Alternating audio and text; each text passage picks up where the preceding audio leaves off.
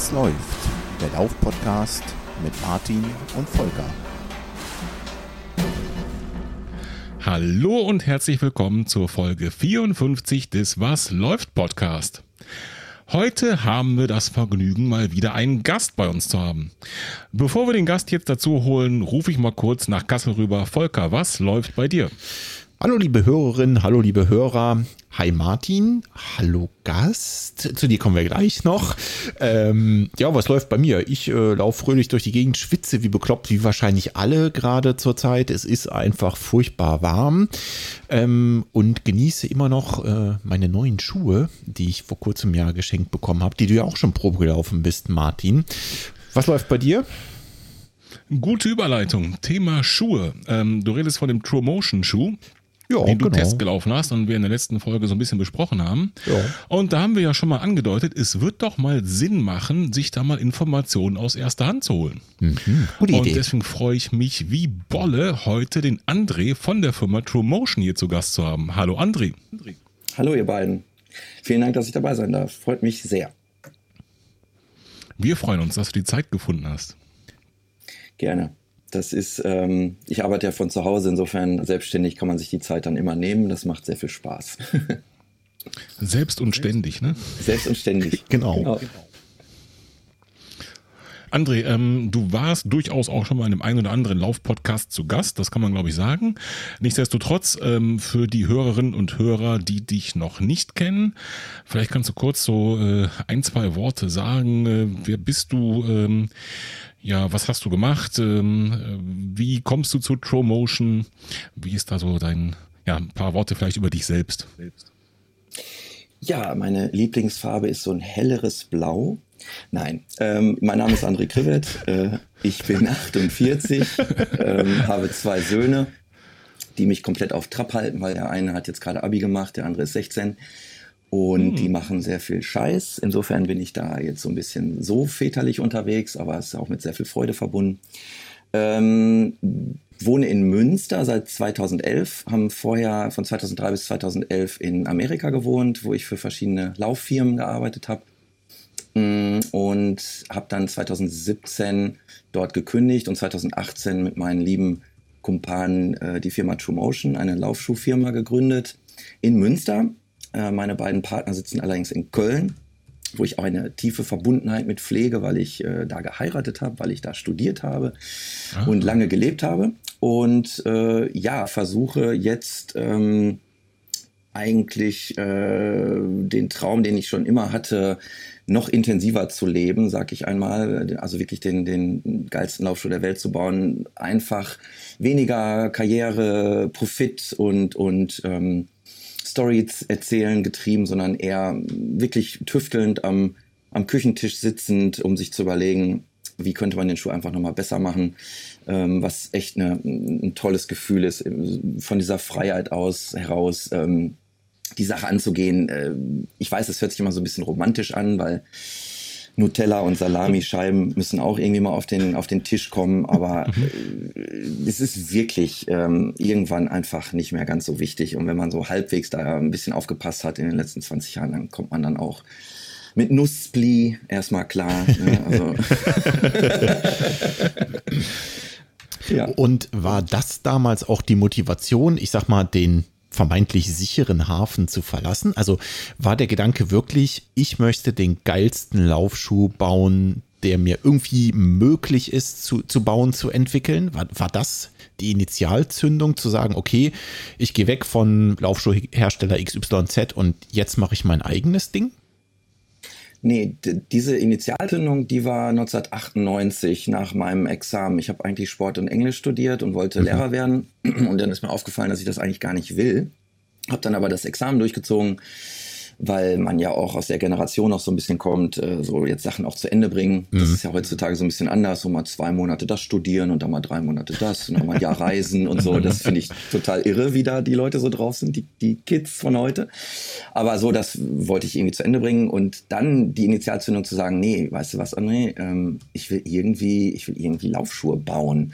Und diesen Traum mit dem besten Laufschuh der Welt bauen, den, der ist ja gar nicht neu. Das habe ich Ja. sowohl dann bei Nike als auch bei Brooks ähm, versucht. Ja. Was komplett neu war, war zu sagen, komplett einfach ohne den Hafen des, des, des tollen Symbols und Logos hinter dir. Hm. Ja. Wirklich ja. ganz alleine. Was bleibt da noch über, wenn nicht ein Swoosh hinter dir steht oder der, der Chevron, ähm, wie, der wie das Logo von Brooks genannt wird? Mhm. Was bleibt da wirklich da noch über? Und das fand ich auch eine ganz spannende Geschichte. Ähm, aber interessant ist, dass der Peter Brüggemann, der Professor Brüggemann, der hatte mich gefragt und das war verrückt, weil der war emeritierter Professor mhm. und ich hatte das schon immer so geträumt, weil wir schon seit 25 Jahren zusammenarbeiten und ganz viele Schuhe, die jetzt auch gerade bei mir um mich herumstehen hier in meinem Büro, gebaut haben. Aber ich dachte, das, was soll der da noch Bock drauf haben? Ne? Der hat wirklich lange auch gearbeitet ja. und erfolgreich und irgendwann willst du ja dann auch mal ein bisschen Ruhe haben. Ähm, und die Einstiegshürde im Laufschuhbau, die ist so gigantomanisch hoch. Das ist alles so ein bisschen Träumerei und Utopie und vergiss es. Deswegen, ich hätte mich das, glaube ich, nie getraut, ihn zu fragen. Und dann fragt er mich. Und das war, ich weiß nicht, das war so komisch, weil er war ja schon, er war mein Professor in den 90ern. Also ja. so bin ich an die ja. mhm. Biomechanik gekommen. Ich war Student, der ist 20 Jahre älter als ich. Und, aber er fragte mich dann, André, soll man nicht mal den ganzen auf der Welt zusammenbauen? Und dann habe ich nur gesagt, Peter, was machen wir denn seit 25 Jahren? Logisch. Nee, nee, nur du und ich. Und, und das war, das war dann die Initialzündung, irgendwie zu denken, wie jetzt ohne Margenvorgaben, ohne äh, irgendwelche äh, Technologien, die halt schon auf dem Tisch liegen, die ja. natürlich verbaut ja. werden müssen, weil die machen ja die Marke aus. Klar. Ganz eigen, neu, alles leer räumen, wegfegen und dann das fand ich, das war der Ursprungstraum von vor über 20 Jahren und insofern, das hat mich besonders angefixt. Also das heißt, der Start waren äh, du und der Herr Professor Brüggemann, korrekt? Ja. Und wer hat jetzt welche Aufgaben übernommen? Also habt ihr euch vorher überlegt, äh, weiß ich nicht, der eine ist für Marketing zuständig oder was auch immer und der andere kümmert sich mehr um den technischen Teil oder wie muss ich mir das jetzt vorstellen? Wir haben ja ähm, so schon, genau wie jetzt auch, immer schon bei den Firmen gearbeitet. Ich war verantwortlich für die Produkte in den Firmen. Also mhm. ich war in Biverton und habe die Nike-Produkte gebaut, die Laufschuhe. Und Professor Brüggemann war an der Sporthochschule Köln, hatte den Lehrstuhl für Biomechanik und Orthopädie, aber war darüber hinaus freier Berater dieser Firmen. Also ja. hatte praktisch noch einen Vertrag bei denen. Okay. Das mögen die Firmen immer, weil das ja dann externe Berater ist. Dann kann man das validieren, dann ist das neutral, weil wenn Nike eine hm. Studie mit Nike macht, dann sagt Nike, die Studie war aber gut. Und dann sagt aber der kritische Beobachter, ja, Moment. ähm, so, und insofern nehmen die immer gerne äh, Universitäten dazu und ja, dann so eine deutsche Sporthochschule Köln ist natürlich eine tolle Adresse. Und so haben wir das auch gemacht. Wir sind dann Brooks Nike dann dahin geflogen. Ich habe immer einen Designer im Gepäck dabei gehabt ähm, und dann haben wir uns in sein Büro gesetzt. Die Aufgabe ist immer die, Peter ist ein, ähm, ein, ein wirklicher, äh, ja, für mich ist das so ein, so ein Guru des menschlichen Körpers. Ne? Also der weiß einfach wirklich, was im Körper passiert. Wie Mechanik ähm, beim Laufen schweben wir, auch wenn wir das gerne alle versprechen, wir schweben ja nicht so ganz. Wir haben ja diesen komischen Kontakt da mit diesem, mit diesem harten Etwas unter uns. Ähm, und da passiert halt was im Körper und das kann er unglaublich äh, in Zusammenhänge bringen mit den Muskeln und den Sehnen und den Bändern und der Effizienz ja. und der Performance und der Injury Prevention. Es ist unglaublich. Und ich kann ganz gut Schuhe bauen. Und ähm, was wir dann zusammen gut können, ist, das so zusammen ähm, so philosophisch erstmal anzugehen. Und der Designer, ich bin ja, mein Vater versteht das bis heute nicht. Er denkt ja, ich bin der, der die Schuhe zeichnet. Ich sage mal, Papa, ich kann keinen geraden Strich zeichnen. Ich bin nicht der Designer. Ja, was machst du denn? Das okay. sind Laufschuhe. Das kann ja nicht so schwer sein. Ich so, na ja, also es gibt ja schon Unterschiede. Ähm, also der Designer, der wirklich, äh, der, der Künstler, der dann das, äh, den äh, Stift zu Papier bringt und diese Ideen dann in einer 2D-Welt erstmal und später in den Fabriken dann in eine 3D-Welt ähm, übersetzt aus diesen drei Komponenten, also der Wissenschaft, der Körper, äh, vielleicht was ein Schuh so will und wie ein Läufer so tickt und was Dämpfung eigentlich bedeutet, was ich dann eher so bin und der Mensch, der eigentlich das wirklich aber auch dann zu einer Realität kreieren kann mit dem Designer, so kann man eigentlich ganz guten Schuh bauen, wenn man dann natürlich noch den Ingenieur hat und die Fabriken, die das dann zusammenkleben und schustern und nähen. Und so haben wir schon immer gearbeitet. Insofern war die Arbeitseinteilung, mhm. und die ist auch heute noch wie immer, äh, wir diskutieren biomechanisch und diese ganzen Konzepte ähm, mit Peter und die Schuhe baue dann letztendlich ich. Und ähm, das ganze Kaufmännische, da haben wir dann den dritten dazu genommen, den Christian Ahrens, ja. weil wir gemerkt haben, wir beiden sind zwar kreativ und können Schuhe bauen, aber wir sind ungefähr in 4,8 Minuten pleite, weil wir einfach nicht äh, so eine Firma äh, weißt du genau, wie du auch gerade gefragt hast, äh, da gibt Marketing, PR, äh, ja, ja, genau. äh, Logo anmelden, äh, DPMA, was ist das denn? Ähm, Patente? So, so, dann wirklich ein kluger Kopf, der vielleicht ein bisschen mehr im Hintergrund ist, muss man ganz ehrlich sagen, aber der das komplette Boot im Wasser hält. Und das ist der Christian Ahrens. Und wir drei, ja, wir haben dadurch dann eine Menge, äh, eine Menge abgebildet in so einer Firma. Zumindest Dinge, die uns wichtig sind. Okay, super. Ähm, Thema Produktentwicklung oder Laufschuhentwicklung ist was, was mich brennend interessiert. Äh, vielleicht eben auch einfach deshalb, weil Produktentwicklung grundsätzlich auch mal mein Thema ist. Ähm, ja. Jetzt hast du gesagt, schon eigentlich die Frage schon vorweggenommen, wie das funktioniert. Eine Detailfrage dazu noch. Äh, an welcher Stelle muss man sich jetzt da umgewöhnen, wenn man eben nicht mehr die Möglichkeiten eines großen Herstellers da im, im Hintergrund hat? Also ist das wirklich so, äh, kann ich mir das vorstellen, vorher von Hightech, Computer, äh, Messmaschinen und dann zu Küchentisch und Bastelmesser oder ist es doch mehr oder weniger das gleiche Vorgehen im großen wie im kleinen Unternehmen? Das ist eine super Frage. Ähm, nur das, was uns vielleicht auch immer ausgezeichnet hat, ist, dass ich auch bei Brooks die Schuhe mit einem Skalpell gebaut habe oder mit Knete. Mhm. Also insofern äh, nur der Support der Fabriken. Äh, wenn ich gesagt habe, ich will 3000 Paar und die fragen dann pro Tag und ich sage, nee, das ist die gesamte Order und, und solche kleinen Scherzchen. Das ist dann natürlich ein Unterschied. Oder wenn dann, als ich bei Nike war, das ist ja schon eine große Geschichte. Wenn man dann zu den Fabriken kommt, da wird tatsächlich äh, äh wortwörtlich der rote, ohne Witz jetzt, der rote Teppich ausgerollt. Nee, also das ist äh, äh, komplett anders. Aber ganz ehrlich, die Vorgehensweise, den Schuh zu konzipieren, äh, ist komplett gleich. Aber der Anspruch an den Schuh war genau der gleiche, weil wir konnten ja jetzt nicht sagen, ja, wenn wir jetzt rausgehen mit so einem Schuh, den wir selber äh, geklöppelt haben, dann mhm. ist das so, dass der Läufer sagt, ach, die sind niedlich, ähm, ist zwar aus Holz geschnitzt, habe ich letztes Mal in Holland gesehen, aber ich unterstütze die mal. Sondern die sagen ja dann, nein, äh, das muss Blindtest im Endeffekt meinen Fuß so gefallen wie von den tollen großen globalen Firmen. Und insofern war es für uns wichtig, letztendlich genauso qualitative Materialien, äh, äh, Konstruktionsweisen und auch vom Engineering her das hinzubekommen. Und das hat geklappt durch wirklich ähm, das Netzwerk von Freunden und Helfer und Helfershelfern, die man in 25 Jahren echt global aufgebaut hat. Also das ist eigentlich das Spannendste, was passiert ist, was für Türen auch zum Teil in, in Nacht- und Nebelaktionen für jemanden, für uns geöffnet wurden, weil die Leute uns einfach kannten äh, von früher noch und uns vielleicht ganz mochten noch und dann einfach gesagt haben, komm, wir machen das jetzt einfach mal. Also das, das Produkt, muss ich ganz ehrlich sagen, ist jetzt ähm, also die, die, die Finalität des Produktes ist genauso wie bei den anderen. Das ist jetzt nicht so, dass wir mit Papier arbeiten mhm. mussten, während die anderen schon Meshes haben oder ja. so. Ähm, ja. Nur mhm, okay. die, die, die Herangehensweise äh, ist, ist vergleichbar, nur natürlich so die, sagen wir mal, die Dimension. Vielleicht ist das der beste Punkt. Die Dimension ist natürlich komplett anders, weil man jetzt drei Mann ist und nicht mehr 500 und da in jedem Bereich ist das zum Teil dann lustig bis, bis grotesk. Aber viele, viele äh, Ähnlichkeiten auch, nach wie vor.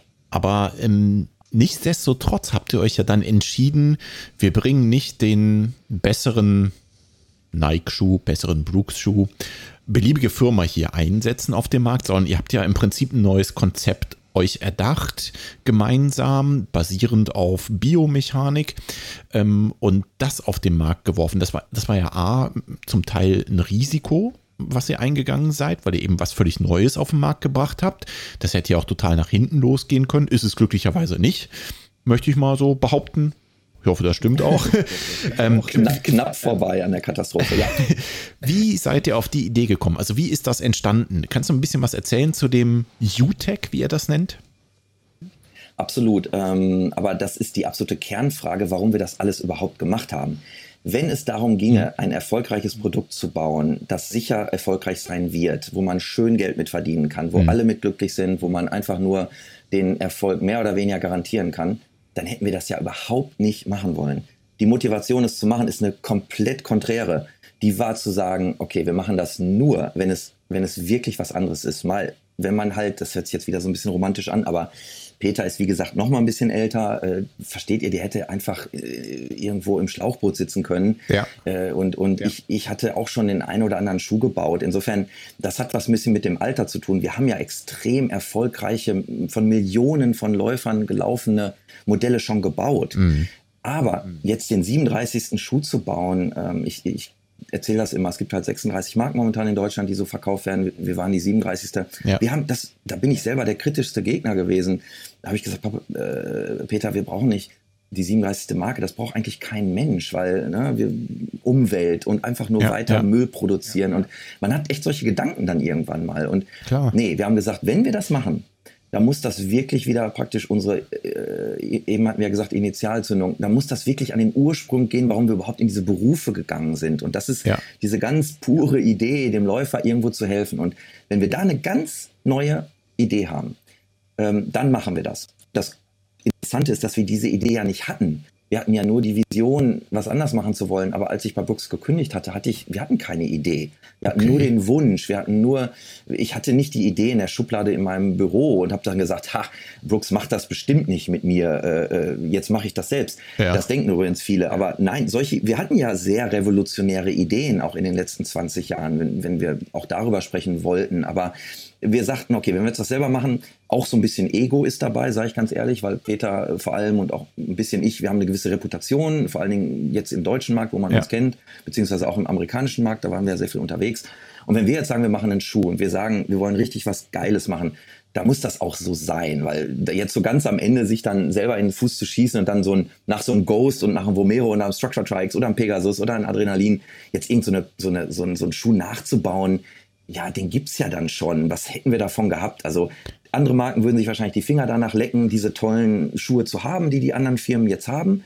Aber für uns war der Anspruch ein ganz anderer. Und das war, war, dann, war die Idee, nochmal ganz grundlegend zu denken. War dann der Druck nicht unfassbar groß, der, der auf euch wirkte? Ähm, ich meine, du hast gesagt, ihr hattet noch keine Idee in der Schublade liegen. Es war aber klar, okay, wir machen ein eigenes Geschäft auf und wir wollen auf jeden Fall was anderes, was Revolutionäres machen, nicht die 37. Laufschuhmarke aufmachen das stelle ich mir ja. ganz schön hart vor. Also ähm, gerade unter dem Druck dann auch so eine Idee zu entwickeln, die sich ja glücklicherweise durchgesetzt hat und einen Bombenerfolg hat. Wie habt ihr das hatte, gemacht? Also seid ihr dann, seid, habt ihr euch dann so lange eingeschlossen, bis ihr die Idee hattet, die zündende, oder wie muss ich mir das vorstellen? Das, ich weiß, dass sich das total nicht intuitiv anhört, aber es ist genau andersrum, weil es war überhaupt kein Druck, weil in diesen großen globalen Firmen, da ist unglaublicher Druck und der Anspruch, mein mhm. Anspruch war immer schon nicht irgendwas so zu machen, sondern was eigentlich was sehr, sehr Gutes zu machen und auch da äh, was Revolutionäres immer wieder zu kreieren. Und der Druck ist da riesig, weil ich wusste, das muss funktionieren. Du hast aber ganz starke Timelines. Die letzten Quartalszahlen müssen, äh, ähm, wie, wie heißt das, also äh, Anniversary äh, werden, dass man die also wieder äh, holt. Man muss ja immer ja. Wachstum zeigen. Ja. Diesen, also diesen Druck kannte ich in meinem Job schon immer. Aber zu sagen, hm. was ist denn dann das Schlimmste, was passieren könnte? Ich, ich, meine Familie hat das durchgezogen äh, äh, der Druck wäre, dass ich gesagt hätte, dann für mich selbst, ja, schade, dann machst du Gärtner.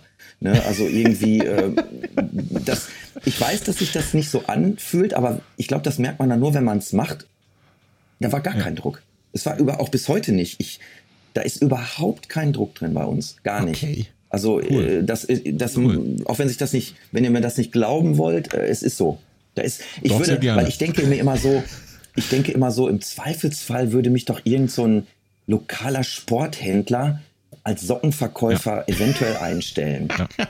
Oder? Aber das meine ich jetzt ehrlich. Und dann hätte ich, mir, irgendwie ein Einkommen. Vorstellen, ja. ja, und also so ganz ohne. Und Peter muss, glaube ich, nicht mehr. Der hat eine Pension, der wird ja bezahlt sozusagen.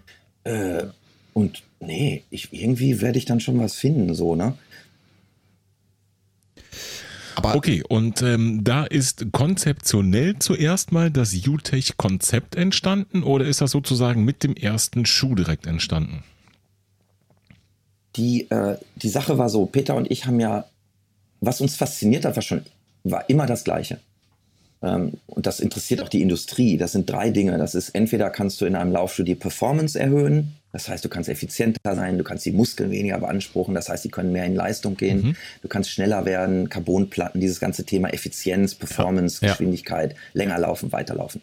Das zweite ist Komfort oder was das, wo Läufer sagen, boah, der fühlt sich ja X an, was in den letzten zehn Jahren erst in Mode gekommen ist, weil vor 15 Jahren da hat keiner darüber geredet, ähm, ob der Schuh sich anfühlt wie Fliegen oder wie mhm. ich habe Kontakt mit dem Boden. Da ging es dann eher darum, ja, Dämpfung, aber dann, dann war es das auch schon. Und das dritte ist, ist Injury Prevention, also die, das Verhindern von, von Verletzungen. Und das ist das Schlimmste für einen Läufer, wenn er nicht mhm. laufen kann, weil er verletzt ist. Ja. Und diese drei Dinge haben uns ja. immer angetrieben. Alles, was wir je gemacht haben, äh, äh haben wir aus diesen drei äh, Linsen sozusagen durchgeschaut. Und der Körper, der menschliche Körper, den haben wir immer als Vorlage genommen. Mhm. Und wenn man sich, das ist das Lustige, wenn man sich jetzt Schuhe anguckt, die Peter und ich seit 25 Jahren bauen, dann kann man ganz logisch sehen, wie wir jetzt zu UTEC gekommen sind. Okay. Weil wir haben 2005 okay. Structure TriX 9 das erste abgerundete Crashpad. Äh, PU hinten eingebaut, das heißt, man hat mhm. da, wo man aufkommt, mhm. lateral hinten, wo jeder Mensch aufkommt, mhm. einfach angefangen, mhm. da diese, diesen, diesen Effekt rauszunehmen, dass man so in diese Pronation kippt, weil man da einfach eine 90 Grad Kante hat. Das haben wir abgerundet, mhm. da haben wir ein weiches Material reingepackt, damit man das komprimieren kann. Dann über äh, ähm, verschiedenste Mittelsohlenkonstruktionen, über letztendlich Free von Nike, über die Pure Project mhm. Serie, mhm. über Run Signature, dann die Guide Rails. Das sind alles Systeme, die immer weniger kontrollieren wollen und die so, ein, so, eine, so eine mechanische, äh, künstliche Stütze irgendwo in den Fuß ballern wollen, ja. aber die immer mehr verstehen, mhm. wie eigentlich eine harmonische Bewegung, eine in der Dynamik aussehen wird. Aber mhm. diese Nadel komplett aus dem Arm zu nehmen, ohne Stütze, ohne doppelten Boden und Sicherheitsnetz, das haben wir noch nie gemacht. Äh, und das war diese Idee, äh, zu sagen, nee, ohne Stütze, ohne Härtematerialien kann man biomechanisch funktionell den Fuß tatsächlich stabilisieren und sogar besser als mit externen Elementen. Das haben wir zwar immer schon so ein bisschen geahnt, aber ich sage jetzt mal, ich sage jetzt ohne Namen zu nennen, aber wenn man ein, ein Modell, was man vier, fünf Millionen Mal verkauft, mhm. wo eine Stütze nochmal drin ist, dann dem Chef sagt, jetzt machen wir das mal ohne Stütze, dann gibt es halt erhöhten Schweißausbruch. Und das, das geht so irgendwie nicht. Ne? Das könnt ihr euch vorstellen. Da geht es dann ja, schon ums ja, Geld. Ja, äh, also das, das will ich auch gar nicht denen vorwerfen. Das ist völlig normal. Nur nee, uns nee, nee, als Schuhbauer, ne, uns hat das immer interessiert. Und wir sind da extrem neugierig geblieben. Und deswegen, wir haben dann gesagt, was ist, denn, was ist denn für den Läufer das Beste? Jetzt nicht für uns oder unsere Taschen, die wir uns voll machen wollen, sondern wie kann man da nochmal ganz neu dran gehen? Und so kam dann aus dieser ganzen Überlegung heraus, ähm, dann äh, ähm, die Idee, das nochmal komplett neu anzugehen. Ich kann das gut verstehen, ne? diese, diese ähm, David gegen Goliath, da gibt es ja nicht umsonst ja. eben einen gewissen Vorteil auch auf Davids Seite, nämlich das ist genau der. Ne? Die Großen sind an, an vorhandene Dinge gebunden und äh, der Markt lässt es ja kaum zu, da eine großartige Abweichung zu machen. Wenn dann Schuh Nummer 21 der äh, bekannten Marke in der bekannten Serie anders ist als Schuh Nummer 20, geht halt Kunde und äh, Produktmanager und wahrscheinlich Unternehmensführung auf die Barrikaden. Ne? Barrikaden. Genau. Da hast du eben genau, in, und das, die Leute äh, lieben das ja einer, auch. Mit einem Dreimann-Unternehmen eine ganz andere Freiheit, ne? Also das ist wirklich etwas ganz Positives, daran zu gehen.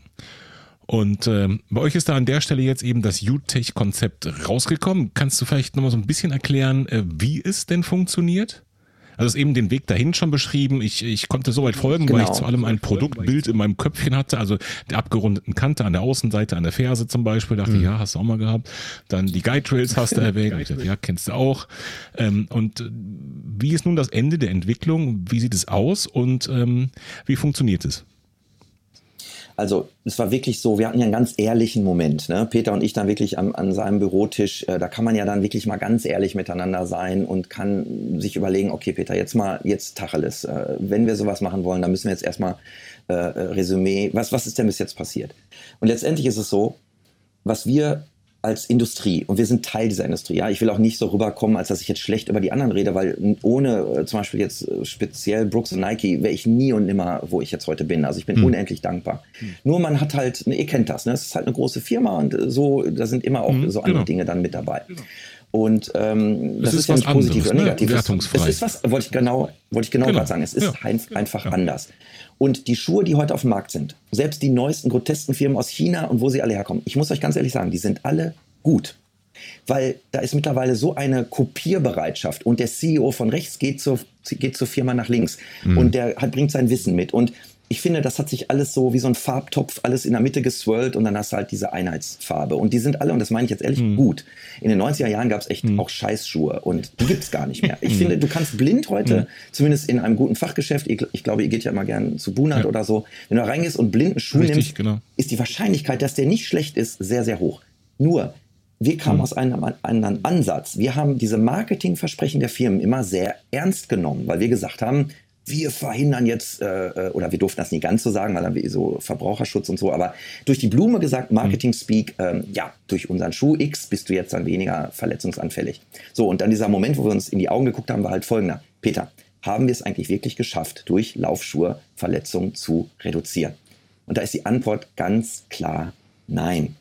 Und seit 30 mhm. Jahren ist die Antwort nein. Mhm. Ja, da haben wir uns Studien mhm. angeguckt. Peter ist ja so ein lebendes Archiv. Der hat ja da wirklich in seinen Kellern da ja. unglaubliche Ordner und Studien und hunderte von äh, Blättern, wissenschaftlichen, abstrakten, alles Mögliche. Und insofern war es dann so, dass wir gesagt haben, okay, nach wie vor 50 Prozent, die Hälfte aller Läufer verletzen sich innerhalb eines Jahres. Das ist unglaublich. 50 Prozent, jeder Zweite verletzt sich innerhalb mhm. eines Jahres. Und diese Zahl ist seit 30 Jahren komplett gleich. Schuhe werden immer verrückter, Technologien immer abgefahrener und auch teurer. Haben wir denn da irgendwie das erreicht? Nein. Was sagt jetzt die Industrie? Ja, Moment, das liegt ja auch gar nicht am Schuh. Das sind ja Trainingsfehler. Ja, wenn ich noch nie gelaufen bin, gehe dann von meiner Couch hoch, weil ich einen Podcast gehört habe und laufe dann fünf Kilometer, mir tun dann die Knie weh. Mhm. Ha, das liegt doch am Trainingsfehler, das ist doch gar nicht der Schuh. Das stimmt natürlich hm. auch. Aber der Schuh ist extrem klar. wichtig. Und der, in, der Industrie kannst du das halt immer so oder so spielen. Wenn es gut läuft, sagst du, ja klar, ich habe ja auch einen tollen Schuh. Und wenn es nicht gut läuft, sagst du, ja, Moment, was hast du denn auch gemacht? Bist du anders gelaufen? Bist du schneller gelaufen? Wir wussten aber, dass die Neugierde der Firmen, die ist einfach nicht mehr so da, weil man kann unglaublich viele Schuhe verkaufen, ohne sich wirklich schwierige biomechanische Fragen zu stellen. Weil die Schuhe alle gut sind, weil Marketing sensationell ist weil die äh, Halbwertszeit einer Gedächtnislücke bei zwei liegt. Das heißt, Leute vergessen ja auch sofort wieder, was du eigentlich mal vom halben Jahr da versprochen hast über den Schuh, weil die so vollgeballert mhm. werden. Mhm. Äh, insofern, Marken können heutzutage hervorragend so leben. Nur wir waren einfach äh, so ein bisschen desillusioniert, sage ich mal. Ich, wie gesagt, ich erzähle das immer gerne. Ich habe einen tollen Job gehabt, ich hatte ein tolles Team in Seattle, äh, die waren da alle, Brooks war erfolgreich, ich habe sehr gut verdient, war geil. Nur ich war nicht zufrieden. Und diese Zufriedenheit anzugehen, um dann diese schwierigen Fragen zu stellen, so ging das los. Also haben wir es geschafft? Nein. Warum? Weil Pronation völlig unerheblich ist zum Thema Verletzung. Und das okay. ist diese heilige Kuh, die wir schlachten. Und deswegen werden uns bei einigen Händlern auch, äh, die sagen dann, ja wie, aber das dürft ihr doch nicht sagen, weil der ganze, die ganze Wand ist doch so eingeteilt mit Stabilität und Überpronation und ein bisschen Stütze und ein bisschen mehr Stütze und ganz klein bisschen mehr Stütze. Und ich verstehe das, das nennt man Merchandising, weil wenn du eine Pizza hast und hast da 48 Beilagen, ist doch klar, dass du dann äh, mehr verkaufst, als wenn du sagst, ja, wir haben, wir haben Thunfisch. Ne? Also ich verstehe, wo das alles herkommt. Ich war ja selber Teil dieses Clans, da immer weitere Ideen sich zu überlegen, weil man immer mehr verkaufen will. Nur unterm Strich war es so, wir haben die, diese, diese Überpronationsgeschichte ähm, zwar wunderbar in die Welt gebracht mhm. und die ist auch wunderbar zu verstehen und man kann hervorragend Schuhe daraufhin äh, konzipieren, die sich leicht unterscheiden. Man kann im Laden auf dem Laufband wunderbar zeigen, wie der Schuh gerade oder noch gerader oder am geradesten steht. Ja, und der Kunde ja. sieht das ja auf diesem Laufband. Ja, das Problem ist nur, es hat mit Verletzungen nichts zu tun. Und das weiß auch die mhm. Industrie. Nur, wir haben diese Nadel im Arm und da sind Millionen von Euros, Milliarden sogar. Mhm. Und da kannst du nicht einfach mal sagen, so, jetzt jetzt machen wir mal was anderes. Aber wir konnten das. Wir konnten sagen, seit längerer Zeit ist das schon wissenschaftlich komplett klar, dass die Überpronation wirklich nicht in Relation mit Verletzungen steht. Und wir konnten uns sagen, ja, was ist es denn dann? Lass uns doch bitte mal was suchen, weil Leute sind ja verletzt. Und so sind wir da dran gegangen. Und so ist die Technologie äh, entstanden. Und deswegen ganz kurz vielleicht, wie das funktioniert. Ähm, hm, das, das Problem ist, dass die Hälfte aller Läufer verletzt ist. Und jetzt kommt das Entscheidende schon mal Nummer eins. 40 Prozent davon am Knie. Tja, Martin, kommt dir das bekannt vor? Kommt dir das bekannt vor? Kommt mir genau, leider bekannt stimmt, vor. Ja. ja, ja. da gehörst du mit äh, zu vielen anderen Leidtragenden. Also 40 Prozent am Knie, 19 Prozent an der Achillessehne. Wo gucken wir aber drauf? Auf den Schuh. Da seht ihr schon mal, was ich jetzt hm. sage, ist doch lustig, oder? Weil wir, die Leute gucken auf den Schuh. Der Schuh ist doch völlig irrelevant. Ist ja. entscheidend, was der Mensch ja. im Schuh macht. Aber das ist so schwer zu erklären und man sieht das auch nicht so gut, weil die Fersenkappe ist ja so, ist ja so undurchsichtig, so ein Schuh hinten. Und also ich kann das verstehen, warum man von dieser Überpronation nicht wegkommt. Aber es ist nicht der Grund. Wie gesagt, es gibt keine Verbindung, auch wissenschaftlich nicht, dass das irgendwie ein Problem ist. Aber was ist denn jetzt das Problem? Also, wenn ihr aufkommt, entsteht eine Kraft. Das ist ja, weil wir mhm. leider nicht schweben, sondern wir kollidieren mit dem Boden. Und diese Kraft ist in einem Kraftvektor, in einer Impulswelle wandert die durch euren Körper. Mhm. Und diese Kraft hat eine Richtung und natürlich auch äh, verschiedene Komponenten und auch eine Stärke.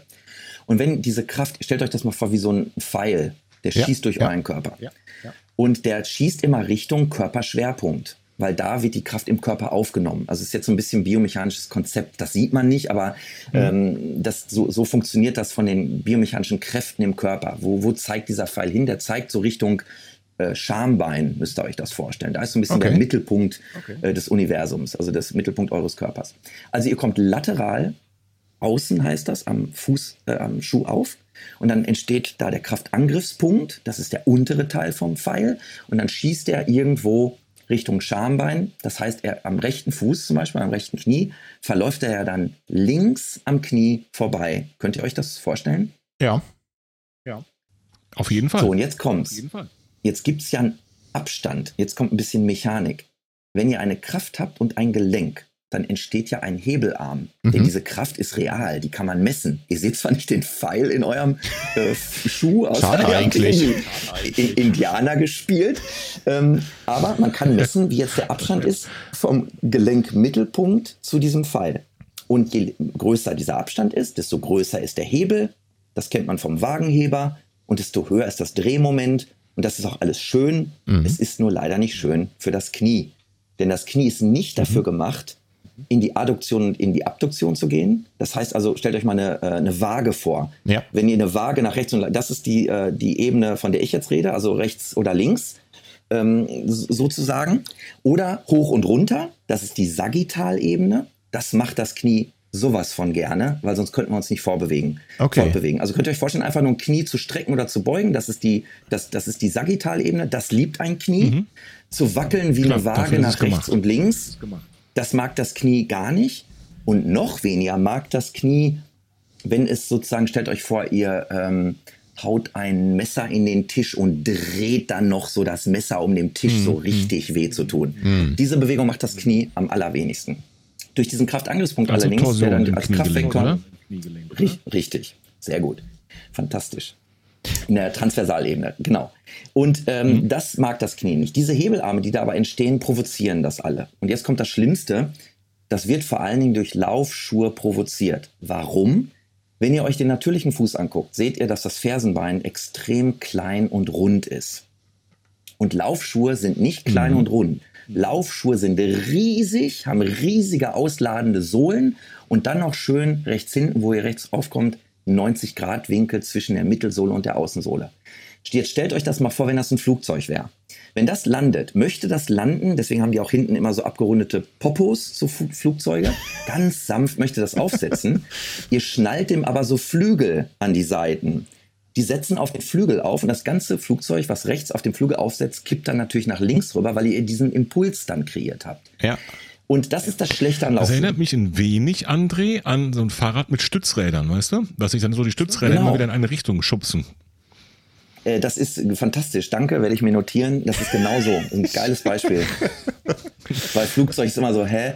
Äh, ja, richtig. Das ist Stützräder. Du sitzt aber in der Mitte vom Reifen am sichersten oder wenn du deinen Freund mhm. mit hast oder deine Freundin hinter auf dem, äh, auf dem Gepäckträger, dann sitzt die in der Mitte von diesem System, nicht an der Außenkante, weil die mhm. wird sie dann ja. wegschmeißen. Und dieses, was hinten sitzen ist, ist euer Knie. Und das wollt ihr durch äh, Stützräder halt nicht vom, vom Gepäckträger schmeißen. Genau. Mhm. Genau richtig.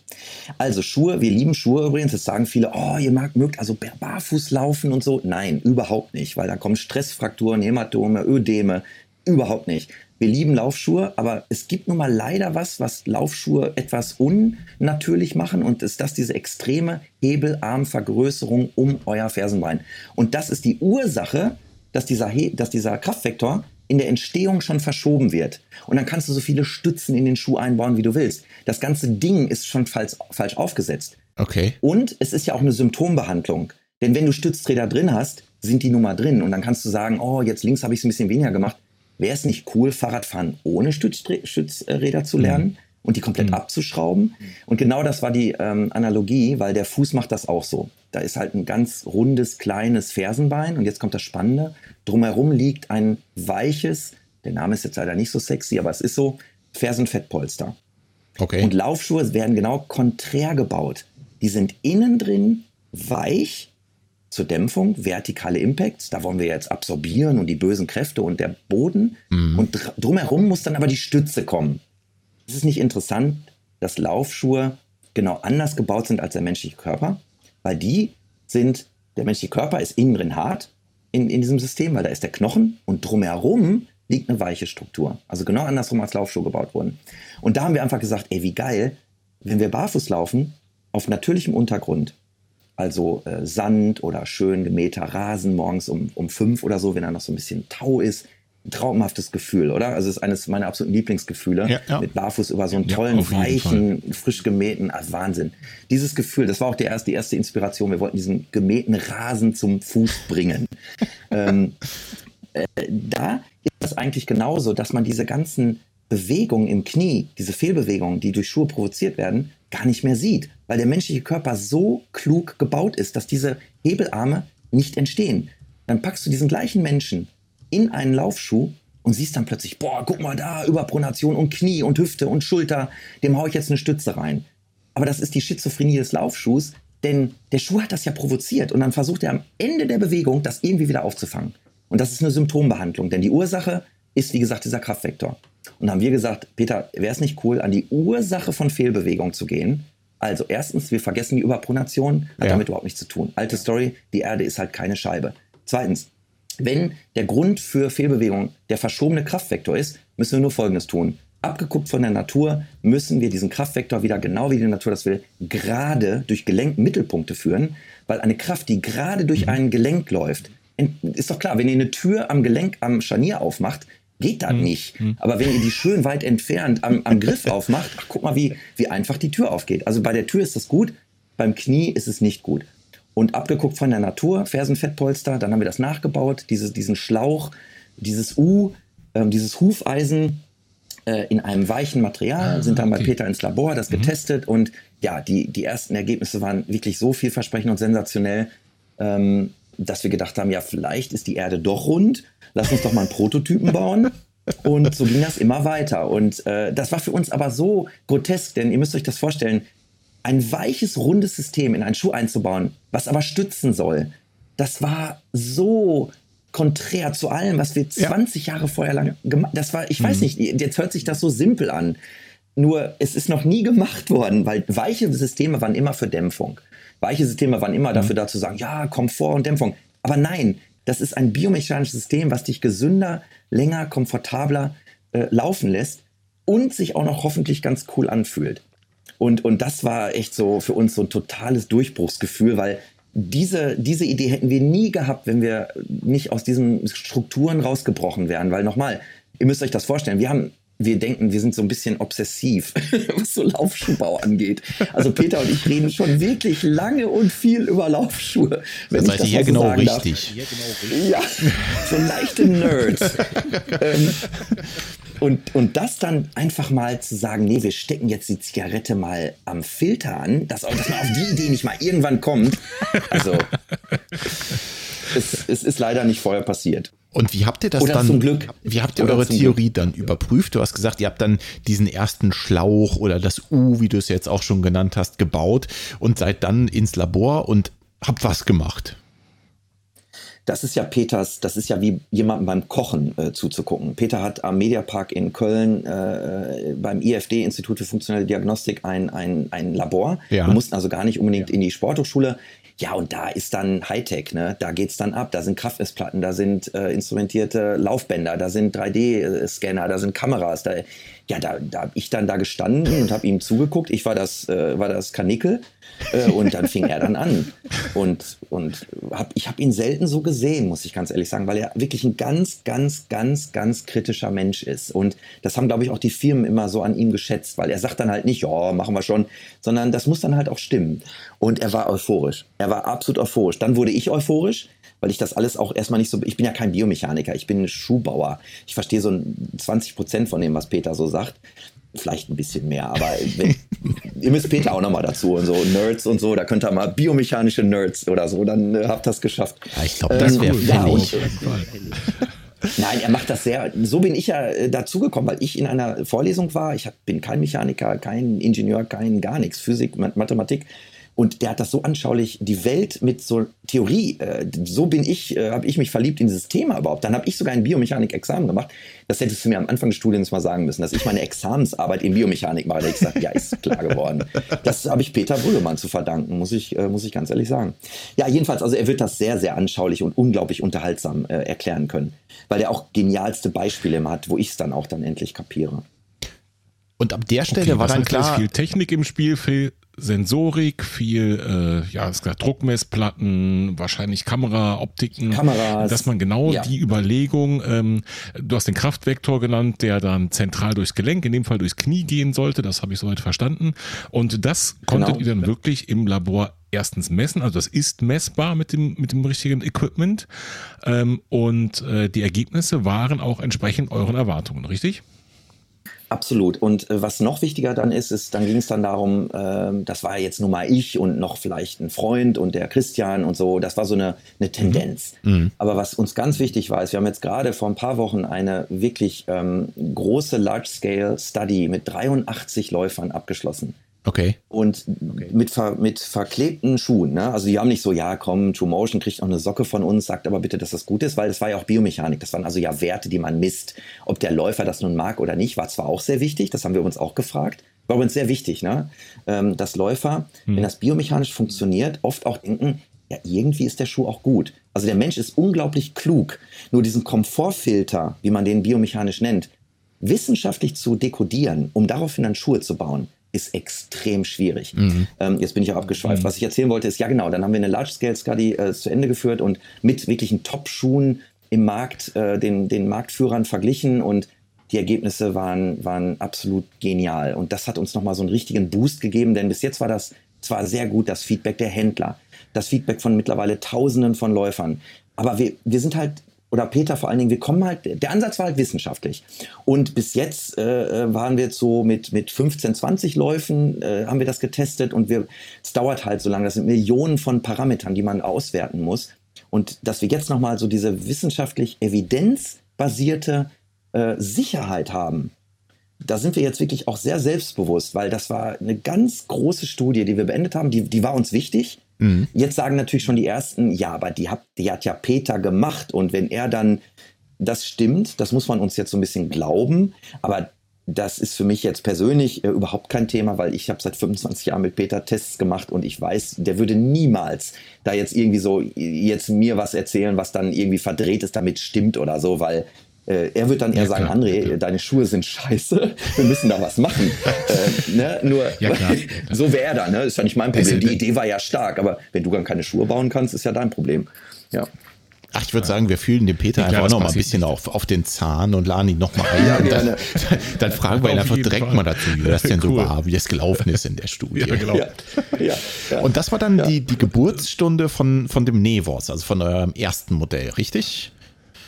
Genau, und ähm, wir haben ja dann durch diese grundlegende Technologie, mit der wir an die Ursache von Problemen gehen, jetzt nicht mehr dieses, diese Notwendigkeit, die, diese typische Fußtypen-Einteilung äh, zu machen, die ihr nach wie vor noch im Handel seht. Ja, Ja. Plattfuß und dieser Wet-Test, wenn man aus dem äh, Duschen dann auf nasse äh, Fliesen geht, dann sieht man, oh, wenn du ein Fußgewölbe hast, bist du eventuell ein Supinierer. Kinder, das ist alles absoluter Humbug. Das ist so ein Quatsch. Aber es ist natürlich dankbar, ne? weil man kann dann so, Leute lieben ja in Schubladen gesteckt zu werden. Ne? So äh, BMW 3, 5 und 7 und die Scheibenwischer sind bei dem automatisch und dann kann ich das und so. Ähm, wir haben keine Kategorien, bei uns gibt es keinen Neutralschuh, keinen Stabilitätsschuh. Wir haben diese grundlegende biomechanische Idee mit dem, mit dem U. Äh, die bauen wir auch in alle unsere Schuhe ein. Und unser Merchandising ist dann eher äh, so diese Erlebniswelt des Läufers. Ne? Also wir glauben schon daran, dass einer sagt, ich möchte noch mehr Komfort, ich möchte noch länger laufen, ich möchte schnell laufen, ich möchte a Trail laufen. Da macht das Sinn, verschiedene Schuhe anzubieten. Aber aufgrund der Biomechanik zu sagen, oh, du überponierst ein bisschen weniger, du hast einen Spreizsink, Knickfuß, Hankel und Ferse, nimm doch diesen. Nee, wenn du biomechanisch da was so ordentliches machst, dann hast du das Thema, dann hast du das. Der Fuß ist auch so, wie er ist. Ja. Ihr habt hoffentlich alle euer Fersenfettpolster, zumindest die meisten, guckt schnell nach. Und die Ferse. Ich gehe davon Ne, aus. das ist also Ja. eine, also eine Industrieerfindung, muss man ganz ehrlich sagen. Aber die Präferenz, die unterscheidet sich im Menschen. Das habe ich ja auch bei euch gemerkt. Ne? Der eine läuft gern bergab, der andere berg runter mhm. und dann diese ganzen Dinge, die ihr da besprecht. Und das ist dann, das finde ich auch spannend, weil da kann ich dann auch nicht sagen, Moment, das ist ja falsch, weil das ist Präferenz. Und daraufhin möchte ich auch verschiedene Schuhe anbieten, weil, ja klar, der eine sagt, der ist mir ein bisschen schwer, der ist mir ein bisschen da und die. Aber das wird dann bei uns so sein. Deswegen, wir werden nicht 30, 40, 50 Modelle haben, sondern eher 7, 8. Und ich glaube, dass man damit mhm. 100 Prozent der Läufer abdecken kann. Dass man 100 Prozent der Leute damit happy machen kann. Also das finde ich jetzt einen super interessanten Punkt, denn äh, das ist mit Sicherheit ein großer Vorteil von euren Schuhen. Ich spreche jetzt mal aus meiner eigenen Erfahrung. Ich habe, boah, jetzt lass mich nicht lügen, ich habe ein Paar, vielleicht auch noch ein zweites Paar Laufschuhe, was gestützt ist. Der Rest ist nicht gestützt. Und bei eurem Schuh war ja glücklicherweise die Frage gar nicht. Weißt du, ich komme mit beiden zurecht. Ich komme mit den gestützten zurecht, mit den nicht gestützten zurecht. Mittlerweile frage ich mich auch, brauche ich das überhaupt? Offensichtlich ja nicht. Hast du ja gerade glücklicherweise erklärt. Und bei eurem Schuh war die Frage erstmal gar nicht da. Das ist schon mal ein, ein, sehr charmanter Vorteil. Und jetzt hast du ja auch gesagt, ähm, das ist mit Sicherheit nicht das, was eure Modelle unterscheidet. Nichtsdestotrotz scheint es ja einen Unterschied zu geben zwischen dem Nevos und dem neuen Schuh. Jetzt hilf mir mal auf die Sprünge, dass ich das einmal richtig ausspreche. Wie heißt der? Wie heißt der? Ganz einfach, Ion. Ion. Okay. I-O-N, Ion, genau. Was ist an dem Aber Ion? Was ist an dem Ion neu im Verhältnis zum Nevos? Oder ich habe immer schon in meiner Karriere gerne Pärchen äh, gebaut. Äh, Pegasus, Vomero, äh, Structure Trikes, Transcend, äh, Ghost, Glycerin. Mhm. Weil ich glaube, dass Menschen gerne sowas mögen wie erstmal eine Erfahrung mitmachen, erstmal das Erlebnis dieser Versprechung, ob das validiert wird, ob ich das auch so sehe. Und dann, wenn man, wenn man Fan ist, sagt man so und jetzt mal richtig. Also ich, ich kaufe selber gerne auch so, ne? Erstmal so ein, ja, jetzt Produkt einfügen und dann, das gibt's ja überall, vom iPhone über BMW 5, 7, ja, 3. Ja. Das ist ja, ich, ich finde das ganz spannend, weil ähm, da ist dann der Motor zwar vergleichbar, aber dann, dann merkst du so, oh, der schaltet nochmal runter, das Lederlenkrad, ist das geil. Und ich, ich liebe so Leute zu begeistern über die Erfahrungswelt, weil ich habe Folgendes gemacht mit den Schuhen. Ey, bei beiden seid ihr sicher, gesund, Knie, Hüfte, ja. Fuß, ist, ist in Ordnung, macht euch keine Gedanken. Das müsst ihr uns einfach abnehmen, auch wenn er das vielleicht dann nicht so im Laufladen so gut erklärt bekommt oder auch nicht so genau sehen könnt erstmal und die Überpronation ja irgendwie und so. Die Läufer interessiert das alles gar nicht. Die, die, die sagen, ey, mein Gott, ich bin auch kein, kein, kein Wissenschaftler, ich will einfach laufen, ich laufe, ich Laufschuhe brauche ich auch und mag ich auch, aber ich laufe vor allen Dingen gerne. Mhm. Und wir wollen Läufer und Läuferinnen zum Laufen verhelfen. Wir, die sollen gar nicht so viel über die Schuhe. Das sind doch immer nur wir und Laufschuhe und das ist ja, das ist ja wie eine Religion, diese Laufschuhe. Aber der eigentliche Läufer, bei vielen ist das so, die lieben das zwar auch extrem und ihr auch, das weiß ich, aber wenn man mal ehrlich ist, von den 120 Millionen Läufer, die laufen ja nicht wegen des Laufschuhs, die laufen ja wegen des Laufens. Und das wollen wir denen so, so schmackhaft wie möglich machen, weil wenn du eine tolle Lauferfahrung hast, dann hast du Spaß daran. Mhm. Wenn du einen Scheißschuh hast, dann kann das sein, dass die Lauf, das Lauferlebnis irgendwie so suboptimal war, weil du so denkst, boah, ey, erstmal höre ich mich an wie ein Pferd. Alle Leute gucken sich immer um, warum, ja, ja. ich so, warum ich so aufklatsche und ich habe eine Blase rechts und hinten die Achillessehne, da kommt schon Rauch raus und irgendwie so. Ähm, und die Unterschiede, also in dieser Erlebniswelt, das habe ich immer schon sehr gerne gemacht. Um es dann ganz einfach zu sagen, ist der Nevos und der Ion, der Ion ist die Luxusversion des, äh, des Nevos. Ganz einfach. Ja, du hast einfach noch ein bisschen mhm. mehr Komfort.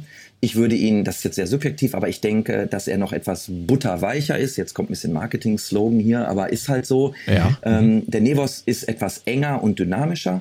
Der, der Ion ist einfach etwas komfortabler. Wenn ich ein bisschen montags morgens frisch bin und ein bisschen mehr Gas geben will, äh, nehme ich den Nevos, weil der auch ein Tick leichter ist. Wenn ich äh, mir hier und da ein bisschen am Knie was spüre oder wenn ich ein bisschen länger laufen will und vielleicht ein bisschen langsamer laufen will, wenn ich einfach nur auf Himmel auf Erden haben möchte, laufe ich im Ion. Also es, es ist die komfortablere Version, aber nur vom Lauferlebnis her nicht von der Biomechanik. Er ist nicht, das, das verstehen halt die Händler oft nicht so richtig. Die fragen dann immer wieder, ist das so ein mhm. bisschen stabiler? Ja, aber die Definition von stabil, äh, meine Analogie ist immer mit dem alkoholfreien Bier. Ne? Also die haben, die haben dann Liquor Store, also sie haben ihre, ihre, ihre, ihre Spirituosen Ja. und dann bringen wir denen jetzt dieses alkoholfreie Bier und dann kommt immer so diese Frage, hat es denn, hat es denn so, ein- so ein bisschen mehr Alkohol jetzt? Und dann sagen wir, nein, es, es hat mehr Geschmack und wir haben ein neues Label und die Flasche ist jetzt nicht mehr grün, sondern violett und aber habt ihr nicht so jetzt so drei Prozent? Nein, das wäre ja ein Leitbier. Ähm, also das ist wirklich der Ansatz, es ist neu und ich weiß auch, dass das sehr schwer zu verstehen ist, weil dann sagen die, ja Moment, die anderen Schuhe sind ja auch nicht alle so schlecht und ich, ich weiß, wir wollen das auch nicht verteufeln. Wir glauben zu 100 Prozent dran. Und wir wissen, äh, äh, dass, dass, dass da ähm, wissenschaftlich evidenzbasiert, wie gesagt, was, was eventuell äh, dran sein könnte.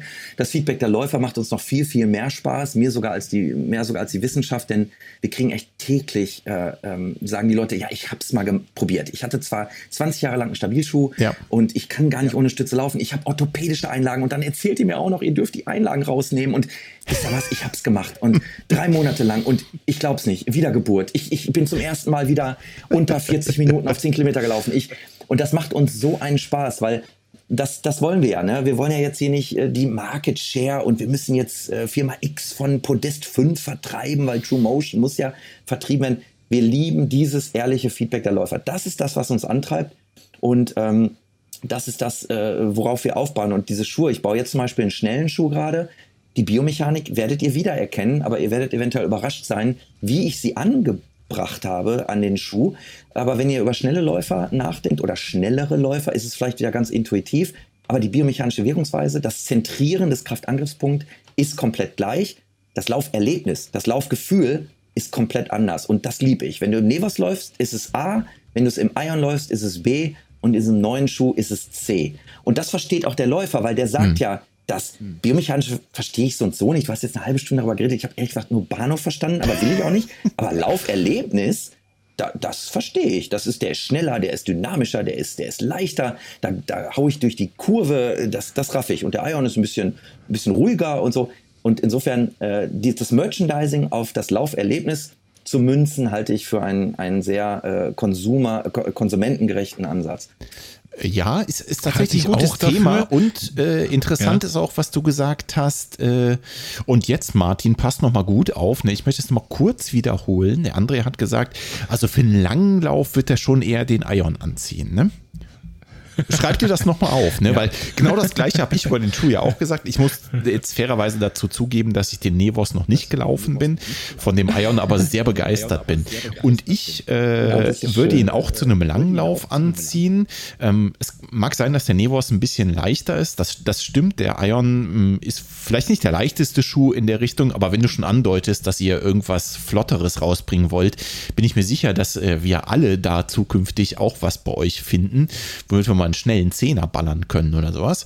Ähm, Was ich aber super spannend fand, äh, neben dem, neben dem, dem dem UTEC-Konzept, was du jetzt schon vorgestellt hast beim Laufen, ist insbesondere eure Dämpfung in dem Schuh. Und das ist irgendwie so ein bisschen, finde ich, fast untergegangen ähm, in eurer oder sagen wir mal in der Wahrnehmung der Läufer, weil es natürlich viel um dieses äh, UTEC-Prinzip gab, ging, klar, völlig logisch. Nichtsdestotrotz, die Dämpfung, die er im Ion verwendet hat, fand ich ziemlich spannend. Das ist ja doch auch nochmal ein einzigartiges äh, äh, Laufgefühl gewesen, zumindest für mich, weil gerade der Rebound, den die Dämpfung zurückgibt, das ist schon nett geworden. Also da muss ich euch A mal ein großes Kompliment machen und B würde mich natürlich jetzt brennend interessieren, wie habt ihr das so hingekriegt? Was ist denn da das, Das war- Geheimnis von dem Material? Ich, ich habe denselben das- Eindruck gewonnen. Also auch, dass die Dämpfung Ja. wirklich außergewöhnlich war. Vom, vom Verhalten, nicht so von der, von der Menge. Also es war nicht das größte Sofa, auf dem man so sitzen kann, ne? Oder stehen kann in dem Fall. Aber ich fand es auch sehr außergewöhnlich und ähm, Normalerweise sollte man ja auch meinen, dass äh, bei den neuesten Hightech-Materialien vielleicht ähm, der Zugang für den Neuling am Markt etwas schwerer ist. Aber das Gefühl, was mir da vermittelt wurde, war genau andersrum.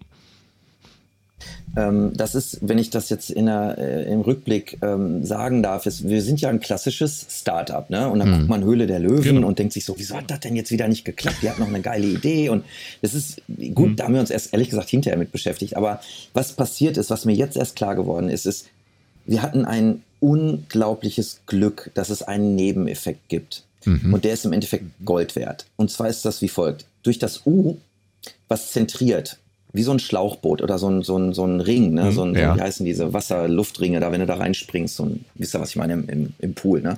Ja, ja. Ähm, mhm. Da sitzt du mit deinem Hintern zentriert drin. Aber was passiert ist, draußen rum hast du ja diese, diese, dieses Luftgefüllte. Mhm. Also vom Gefühl her ist es so, dass du irgendwo einsinkst. Und dann auch, kennt ihr auch diesen Effekt im Wasser, wenn du was runterdrückst, kommt da irgendwie auch so ein Katapulteffekt. Was ist denn jetzt das bitte wieder?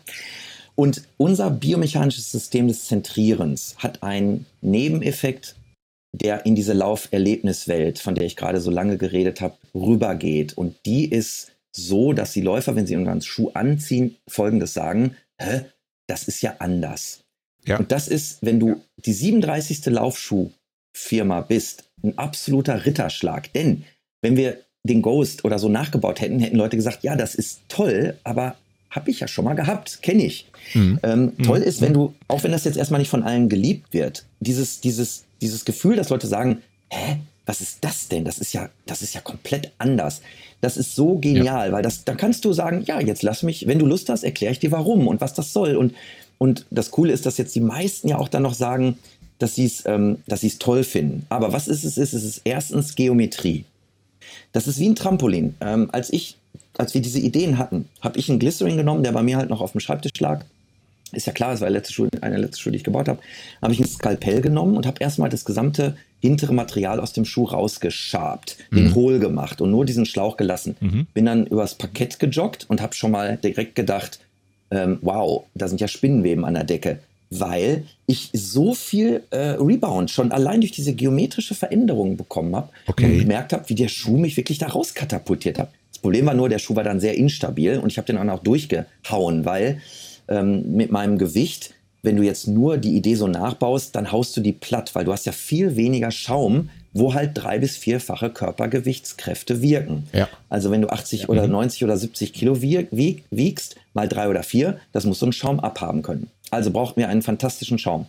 Und was wir, was wir dann bekommen haben, ist durch wirklich unglaublich tolle Kontakte in der Welt ein, ein Schaum, an den wir eigentlich nie hätten rankommen dürfen, aber es ist ein, ein geschäumter TPU, also ein thermoplastisches Urethan. Ein das ist also von der Familie her. Nehme ich an. Genau, das ist eine, ein, von der Familie her sowas wie, wie, wie die tolle Firma ähm, Adidas das rausgebracht hat mit dem wirklich super Material Boost. Mhm. Ähm, es hat einen Energy Return von 75 Prozent, aber die Magie ist noch nicht mal das Material. Die Magie ist diese Hufeisenform, die funktioniert wie ein Trampolin. Also, wir haben dieses U aus diesem tollen Material und da drauf ein Trägermaterial, auf dem dein Fersenbein sitzt, deine Ferse, wenn du auf dem Boden aufkommst. Und wie bei einem Trampolin sinkst du dann in dieses Mittelsohlenmaterial oder wie einem Trampolin in dieses mhm. Tuch. Die Träger, bei uns das U oder der Schaum, wird komprimiert und das ganze System will dich dann einfach nur wieder rauskatapultieren. Und dieser, dieses Wort Trampolineffekt, das kam von Läufern. Das war jetzt kein Marketing-Slogan oder so, sondern die Leute haben irgendwann gesagt, ey, ja, mit eurem Zentrieren und so, das, das spüre ich irgendwie, weil mhm. gegenüber Boost mhm. merke ich, dass ich irgendwie stabiler stehe. Weil nochmal, ihr beiden, es ist ja nicht schwer, einen weichen, komfortablen Schuh zu bauen. Ja. Denn das gab es schon vorher. Nur, den dann so biomechanisch stabil zu bauen, dass du im Fuß das Gefühl hast, ey, der steht irgendwie wie in Schienen, wie, der ist gerade, der ist zentriert, der ist wie ein Schalensitz im Auto. Wenn ich durch die Kurve fahre, sitze ich nach wie vor stabil. Das kenne ich von so weichen mhm. Schuhen gar nicht. Diese ganzen sich widersprechenden Gefühle zu verbinden, das ist, glaube ich, der Erfolg des, ähm, dieses, dieses Konzepts. Denn die meisten Läufer sagen jetzt erstmal, genau wie ihr auch, und das ist auch völlig in Ordnung, versteht mich da bitte nicht falsch. Ey, die Dämpfung ist der Wahnsinn. Ich laufe da total gerne mit dieser Trampolineffekt. Das fühlt sich geil an. Einige sagen auch, fühlt sich nicht geil an. Das ist mir ein bisschen zu weich. Ich mag ganz harte, direkte Schuhe. Das ist mir zu viel. Und dann sage ich auch, das habe ich ja eben erklärt mit dieser Präferenz, dann sage ich nur, ist in Ordnung. Ich will dich ja jetzt hier nicht irgendwie äh, vom Glauben abbringen. Du, das magst du so, wie du das magst und das ist in Ordnung. Aber wenn mhm. jemand sagt, der Schuh ist nicht das stabil, ist ja oder so, dann sagen wir, mhm. Moment, das stimmt eventuell nicht, weil da können wir wissenschaftlich drüber mhm. argumentieren. Aber über das mag ich, mag ich nicht, das lasse ich alle Leute immer das sagen, was sie meinen. Auch wenn einer von euch beiden, ich weiß nicht mehr genau, wer es war, sagt, ich merke ihn, er für kurze Läufe den Ion, dann sage ich, alles gut. Das ist ja, ja deine weiß. Meinung. Also da, mhm. da gibt es kein äh, richtig oder falsch. So eine, so eine Meinung und Empfinden und auch das Erleben und Lauferlebnis, wie du es nennst, das ist ja auch beim Läufer dynamisch. Ne? Also wenn ich das erste Stimmt. Mal reinsteige, dann fallen mir vielleicht Dinge auf, die eben so beim ersten Mal reinsteigen anders sind. Ja, also schon zu Hause, bevor ich überhaupt den ersten Meter gegangen bin, so beim Schuhe zubinden. Und äh, wenn ich die ersten Meter gehe bis zur Haustür, dann fallen mir wieder andere Dinge auf. Und wenn ich den ersten Kilometer laufe, fallen mir wieder andere Dinge auf. Und äh, wenn ich den zehnten Kilometer laufe, fallen mir wieder andere Dinge auf. Und der Prozess verlangsamt sich zwar, aber es ist ja nicht gesagt, dass dann nach, ich sag einfach mal, zwei Jahren Laufen in Schuhen dieser Art neue Erkenntnisse dazukommen. Und du hast gerade eben zum Beispiel die Verletzungsprävention oder, oder ja, mit angefügt. Und das ist ja, das kannst du nicht am ersten Tag im Lauferlebnis haben. Wie auch, ne? Also heute ist ausnahmsweise nee, genau. das Knie nicht kaputt gegangen oder wie sieht sowas aus, ne? Genau. Und das braucht halt genau. einfach Zeit. Das braucht halt einfach Zeit. Genau. Und deswegen genau, glaube ich, allein das erklärt, äh, dass, dass bei einem, bei einem Menschen, bei einem Läufer schon da verschiedene Aspekte zum Vorschein kommen. Ähm, vielleicht einfach auch in unterschiedlicher zeitlicher Abfolge und dann natürlich bei mehreren, äh, klar gibt's immer mehrere Meinungen. Es zeigt aber immer wieder eins und das ist äh, der Kern der Sache und das, was uns, glaube ich, beide so an, an der Marke und euren Schuhen fasziniert, die sind wirklich, wirklich was Neues. Das war der Anspruch, genau. Und, und das haben wir probiert und ähm, wir, wir, wir haben es, glaube ich, ähm, etwas anders gemacht. Und äh, es ist, das Lauferlebnis ist anders, die Biomechanik ist anders und das sind zwei der, ja, das sind eigentlich die zwei Kriterien, wie man Laufschuhe überhaupt äh, äh einkategorisieren kann. Und insofern, das ist, das ist das, das habe ich ja eben gesagt, da muss ich ganz ehrlich sagen, das ist Glück, ne? dass das irgendwie so zusammengekommen ist. Ähm, und da sind wir so dankbar, weil das erklärt den, den moderaten Erfolg, den wir da jetzt gerade haben.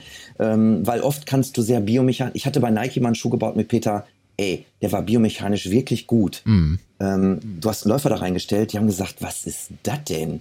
Da will ich, da will ich einfach nicht mitlaufen. Das fühlt sich so komisch an. Ja. Also das ist, du kannst das, du kannst nicht was bauen. Leute wollen das muss gut aussehen, das muss schmecken, das muss, weißt du, ich bin jetzt wieder beim Essen, das muss gesund sein, weil nur was Gesundes zu essen, was aber überhaupt nicht schmeckt, da wirst du auch kein erfolgreiches Restaurant haben. Aber überlegt euch mal, du kommst da rein und wirst begrüßt und die Kerzen sind an und die Bedienung ist nett und das schmeckt und das sieht schon aus, das Essen. Und versteht ihr, das ist das gesamte Paket.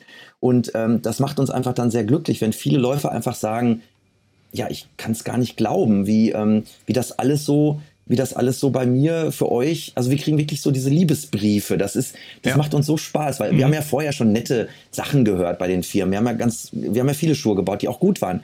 Aber jetzt ist das so, man hat schon Schiss. Ne? Man denkt so, oh, hoffentlich ist das nicht so eine Eintagsfliege und jetzt haben wir mal ein bisschen Erfolg und Nussbli wird auch teurer und überhaupt. Aber wenn man dann so diese Liebesbriefe kriegt, äh, das ist so geil. Ne? Da denkst du so, boah, irgendwie, das macht Spaß. Ne? Du hast Leuten da echt Freude gemacht und darum geht's ja. uns nur. Ja. Nicht diese internen Erfolge mit dem Chef und tolles Meeting und tolles Team hast du gehabt, sondern der extern motivierte Erfolg von irgendwelchen Läufern da draußen und Läuferinnen, die sagen, ey, danke, das, das, das, ich bin schmerzfrei oder ich hatte mein, meine Bestzeit oder ich hatte einen ganz tollen Lauf heute Morgen und wir haben die Welt so ein klein, kleines Stückchen irgendwie zufriedener, glücklicher und ja. Zumal manchmal am Anfang dieses äh, Gefühl von, äh, es ist vielleicht komisch oder ungewohnt, muss, muss ja gar nicht so schlimm sein. Ne? Als ihr euren Schuh das erste Mal anhattet, dachte ich auf so den ersten 400 Metern, glaube ich, habe ich in der Folge auch irgendwo erzählt, dachte ich auch, boah, da irgendwie fühlt sich das total seltsam an. Aber die nächsten 14 Kilometer waren einfach der absolute Hammer und ich habe sowas tatsächlich noch nie gelaufen. Da ging mir übrigens auch sofort durch den Kopf, na, Dämpfungsmaterial könnte so ein ETPU Richtung Boost sein, aber hier, ist, hier spielt ja. noch irgendwas anderes eine Rolle. Ja. Jetzt hast du es ja glücklicherweise aufgedeckt und erklärt, klar, es ist am Ende offensichtlich die Kombination. Die Kombination eben aus diesem äh, UTEC-Prinzip, was ihr entwickelt habt, mit einem schönen Dämpfungsmaterial, was, was ordentlich Energie zurückgibt, wenig Energie dissipiert, sondern, äh, was hast du gesagt, über 70 70 Prozent, 75 Prozent Energie zurückgibt. 75 Prozent. 75 Prozent Energie zurückgibt. Ist, Perfekt, ist, wirklich. Ähm, also geiler das Schuh. Das ist ja der Motor des, des Schuhs, äh, ne? Der, die Mittelsohle. Und ähm, was auch noch wichtig ist, ist, dass da kann eine äh, 45 Kilogramm Frau drin laufen und wir haben einen 137 Kilogramm Mann damit Marathons laufen. Und wir mhm. haben äh, Hochgeschwindigkeitsaufnahmen mit dem im Labor gemacht. Der haut das Material nicht durch, weil äh, TPUs einfach von der Konsistenz her nicht newtonische Materialien sind. Das ja. heißt, die haben nicht lineare mhm. Kraftverformungskurven. Das heißt, je mehr du da reinsteckst, ja. desto mehr kommt auch zurück. Das läuft also nicht linear, weil dann würdest du es natürlich ab 80 Kilo oder so durchhauen.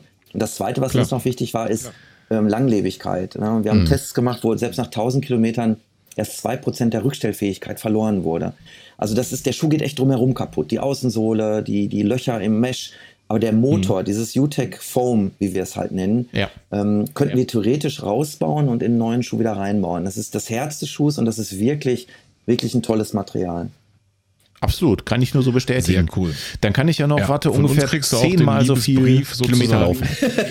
Ach, ihr seid das. ja, genau. Ja, von uns kriegst du den Liebesbrief in Audioform heute oder auch den letzten Folgen schon. Die Petra und die Claudia, ihr seid das. Ja.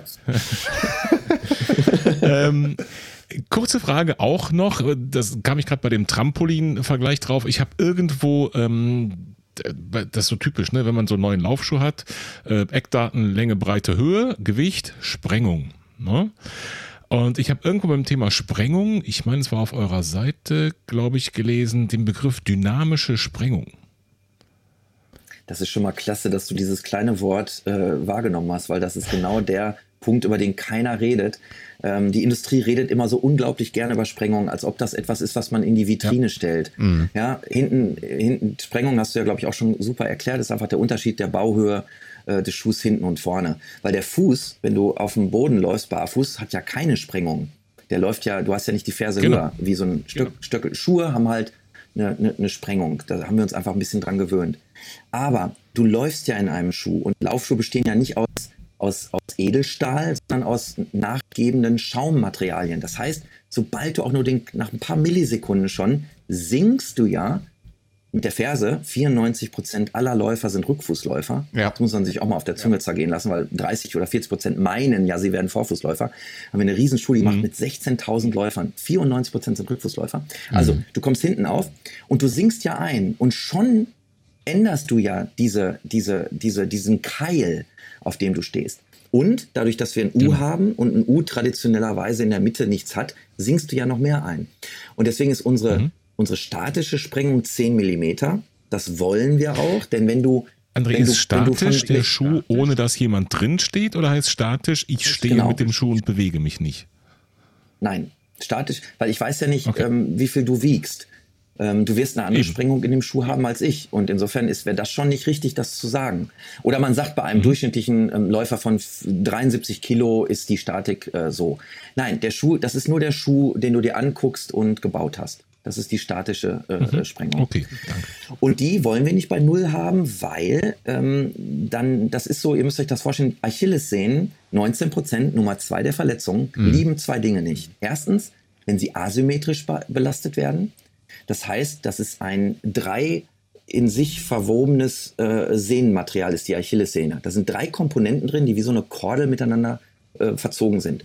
Ja. Und wenn du dich zum Beispiel leicht supinierst abdrückst, also über den Strahl 3, 4 oder 5, dann gibt es in der Achillessehne eine asymmetrische Belastung. Das mag die gar nicht. Die, die will, dass du über den ersten oder den zweiten C abdrückst. Und das zweite, was die Achillessehne nicht mag, sind schlagartige Bewegungen. Ihr müsst euch das so vorstellen, die Wade hängt an der Achillessehne, das ist ja der Motor der Achillessehne, ist ja die Wade. Mhm. Und wenn ihr dann in eine, in eine Entlastung kommt beim Aufkommen und dann schnell in eine Belastung kommt der Achillessehne, also die Wadenmuskulatur wieder anzieht, dann müsst ihr euch die Achillessehne vorstellen wie eine Peitsche, die knallt. Also okay. die Peitsche knallt ja deshalb, weil der Unterschied zwischen Entlastung und Belastung so schnell läuft. Der, mhm. der, der, der, die Richtungsänderung dieser, dieser äh, Funktionsgraphen, der Wendepunkt, der ist ja das Knallen. Und genau das mag die Linie, äh, die Linie, die, die, die Achillessehne auch nicht. Also, deswegen wollen wir keine Null-Drop-Schuhe äh, haben, weil ja, die Achillessehne ja. dann, die äh, bei vielen Menschen übrigens auch durch die Wadenmuskulatur etwas verkürzt ist, sofort in diese Spannung, in diesen peitschenartigen Schlag kommt. Mhm. Wir wollen sie also gradu A, graduell belasten und B symmetrisch. Und das macht dieses UTEC auch jetzt bewiesenermaßen sensationell, denn du kommst halt wie in einen Fahrstuhl in dieses UTEC und dann fährt der Fahrstuhl dich innerhalb von 50 Millisekunden auf 10 Millimeter äh, äh, Sprengung. Und das ist genau unsere Sprengung. Das heißt, du sinkst innerhalb von 50 Millisekunden 10 Millimeter ein und das ist dann, dass der Fuß dann gerade steht. Aber die Achillessehne, die sozusagen wie in einem Fahrstuhl da mitgenommen wurde, wurde langsam, graduell und sanft mitgenommen. Die Achillessehne ist ja dafür da, sich anzuspannen. Und das hat sie dann mitbekommen, mhm. weil sie in diese, in diese 0% kommt. Dann passiert aber was ganz Spannendes. dann ist sie bereit, Energie zu speichern und wieder abzugeben. Und das merkt man auch in diesem UTEC, dass du dann durch diesen Trampolineffekt ein unglaublich energetisch aufgeladenes System hast, wo sehr viel Joule äh, gespeichert werden kann, ja. um dann in einen ja. Hub-Effekt dich nach vorne zu bringen. Ganz kurzer Augenmerk, was Effizienz und diese Diskussion mit, äh, mit Energy Return, die jetzt sehr stark in der Laufschuhindustrie besprochen wird, äh, was mhm. es damit auf sich hat. Peter und ich zumindest glauben, dass es ziemlicher Quatsch ist, denn Energy Return so hat sehr viel mit dem Vorfuß zu tun. Ja, das hat mhm. sehr viel mit dem Groß-C-Grundgelenk zu tun. Da hat das Energieeinsparungspotenzial des Fußes nur überhaupt nichts mehr damit zu tun. Die Hauptanspannung ist vorne, äh, ist, ist hinten und in der Mitte im Fuß und in der Sehne. Also das Konzept von Energy Return halten wir sozusagen äh, halten wir für viel wichtiger im Sehnen- und Bandapparat des Fußes und okay. sagen wir mal in den ersten zwei Dritteln des Schuhs, wo momentan so ein unglaublicher äh, äh, Fokus drauf gelegt wird, ist sozusagen an der völlig falschen Seite des Schuhs, denn ihr müsst euch das vorstellen, da ist doch schon alles passiert. Dann bist du im Groß-C-Grundgelenk, was versteift wird durch solche Platten, aber die Energie ist ja schon verbraucht. Ja. Dann habt ihr zwar das Groß-C-Grundgelenk steif gestellt und da kommt dann auch ein bisschen was bei rum, aber ihr könnt viel, viel, 66 Prozent mehr äh, äh, Joule äh, speichern, wenn ihr in den ersten zwei Dritteln des Fußes äh, damit anfangen würdet. Und insofern glauben wir, dass das äh, eigentlich eher zu Achillessehnenproblemen führen wird, denn ihr verlängert den Hebel. Es entsteht eine hö viel höhere Belastung für die Achillessehne. Und insofern ist das wieder so ein bisschen wie mit dem Barfußtrend. Ich glaube, dass genau wie mit dem Barfußtrend plötzlich dann, diese habe ich ja eben schon erzählt, die ganzen Physiotherapeuten sich zwar gefreut haben. Wir glauben, dass es auch durch diese Carbon-Schuhe ähm, sagen wir mal, zumindest provoziert mhm. wird. Außerdem, mhm. wie viel Prozent der Läufer haben da denn was von? Wie viele Leute laufen denn unter zwei Stunden Marathon? Ähm, sehr wenige. was mir bei diesem, bei diesem Carbon, wo du sagst. Carbon-Dingern immer auffällt, es ist im Prinzip so eine ähnliche Geschichte, auch wenn wir die Historie gerade betrachtet haben, von der Pronationsstütze. Ich bringe ja da auch ein, ein äußeres Element rein, was irgendwie sogar ähm, ja passiv ähm, mitwirkt. Und äh, es muss ja zumindest, also die Achillessehne, das habe selbst ich äh, schon vorher begriffen, ist eben vom Körper so dimensioniert, dass er diese Eigenschaft hat. Also auch wirklich Energie zu speichern und wiederzugeben. Ne? Absolut. Und die ganze, ganze äh, biomechanische Kette an der Stelle. Und ähm, ich stelle mir das immer so vor, bei, bei diesen Carbon-Geschichten, die können das auch. Aber wie das eben oft so ist in der Mechanik, wenn die Systeme nicht Hand in Hand arbeiten oder zusammen, das kann äh, verschiedene Kraftangriffspunkte sein, das kann einfach chronologisch in der falschen Reihenfolge, ne? Der eine zieht rechts rum, der andere zieht links rum oder sowas. Ähm, ist halt suboptimal, ne? Absolut. Die Kenianer, die können das, die haben ganz, so anderes, Anat so ganz, ganz anderes anatomisches Fersenbein, äh, ganz andere äh, mhm. tatsächliche Physiologie und bei denen äh, funktioniert das tatsächlich. Ähm, wenn zum Beispiel ich jetzt in einer Carbonplatte laufen würde, ich, ich hätte wirklich, ich, ich könnte es nicht, ne? weil das so einen Druck auf die Achillessehne bei mir mhm. dann ausüben würde und ich bin mit Sicherheit in der Wade verkürzt ähm, und ich bin auch mit Sicherheit nicht der richtige Konsument dafür. Ne? Also ich, ich laufe keine äh, keine drei Minuten äh, über, über den Kilometer, ne, wenn ich einen Zehner laufe. Mache ich einfach nicht. Insofern, so als, als Idee ist das ganz cool, nur ich glaube, dass es ein viel höheres Potenzial geben würde. Ähm, und das ist ein Nebeneffekt, ich glaube, dass es auch für viele, Läuf, viel, viele Läufer viel gesünder dann wäre, das auszuprobieren. Aber es ist eine, es ist, das ist halt Marketing. Ne? Es ist cool, es ist genial vermarktet worden, echt Respekt, genial gemacht. Die Relevanz für den, für den Läufer im Stadtwald, ja, schwierig. Verstehe. Mhm. Aber jetzt will ich noch einmal kurz auf diese dynamische Sprengung zurückkommen, beziehungsweise dich fragen, ob ich das richtig kapiert habe. Also dynamische Sprengung bedeutet, ich komme auf und während meiner Bodenkontaktzeit verringert sich die Sprengung graduell, hast du gesagt, von diesen 10 Millimetern im Prinzip auf nahezu null. Korrekt? Korrekt. 100% richtig. Auf null. Nach 50 Millisekunden stehst du bei null. Also dynamische Sprengung null ja. Deswegen, glaube ich, ist der Schuh so dynamisch, weil da die, die ähm, Kraft so schön und Energie so schön gespeichert werden kann und du kannst auch damit einfach dann so, äh, so dynamisch laufen, weil alles, du hast es gerade wunderbar gesagt, mit dieser harmonisierten Optimie, alles aufeinander eingestellt, das ist alles so will der Fuß auch laufen. Ja. Du hast ja ein Fersenfettpolster, du willst ja einsinken, du willst ja in die Standphase kommen, du willst ja in den Abdruck. Und der Schuh macht das einfach alles so mit. Und der Fuß sagt so, ja, frohes Fest, das finde ich gut, das bin ich so gewohnt, das so, dafür bin ich gebaut. ähm, und das mag die Achillessehne dann vor allen Dingen, weil sie genau so physiologisch belastet wird, wie mhm. sie das mag. Also null, null äh, äh, Sprengung finden wir nicht schlecht. Nur statische Sprengung von null halten wir für viele Läufer zumindest für ein Problem, ja. weil dieser Peitschenschlag dann zu früh kommt und Leute dann, kennt mhm. ihr das? Ich habe das, bei mir fängt das jetzt langsam an. Kennt ihr das, wenn ihr Mitte September, Ende September im Sommer äh, wenn ihr lange Flipflops und viele Monate Flipflops anhattet, wenn ihr langsam merkt, dass sich eure Wadenmuskulatur und die Achillessehne so ein bisschen ein bisschen, ja, so leicht muskelkatermäßig anfühlt. Ja klar, pa passiert genau gerade gerade jetzt. Also ich hatte ja. den letzten Monat Elternzeit ja. und war jeden Tag mit Flipflops ja. mit der Kleinen mit dem Kinderwagen draußen. Ja, ja sag mal. Ja, genau und? so ist es. Ja, genau so ist es.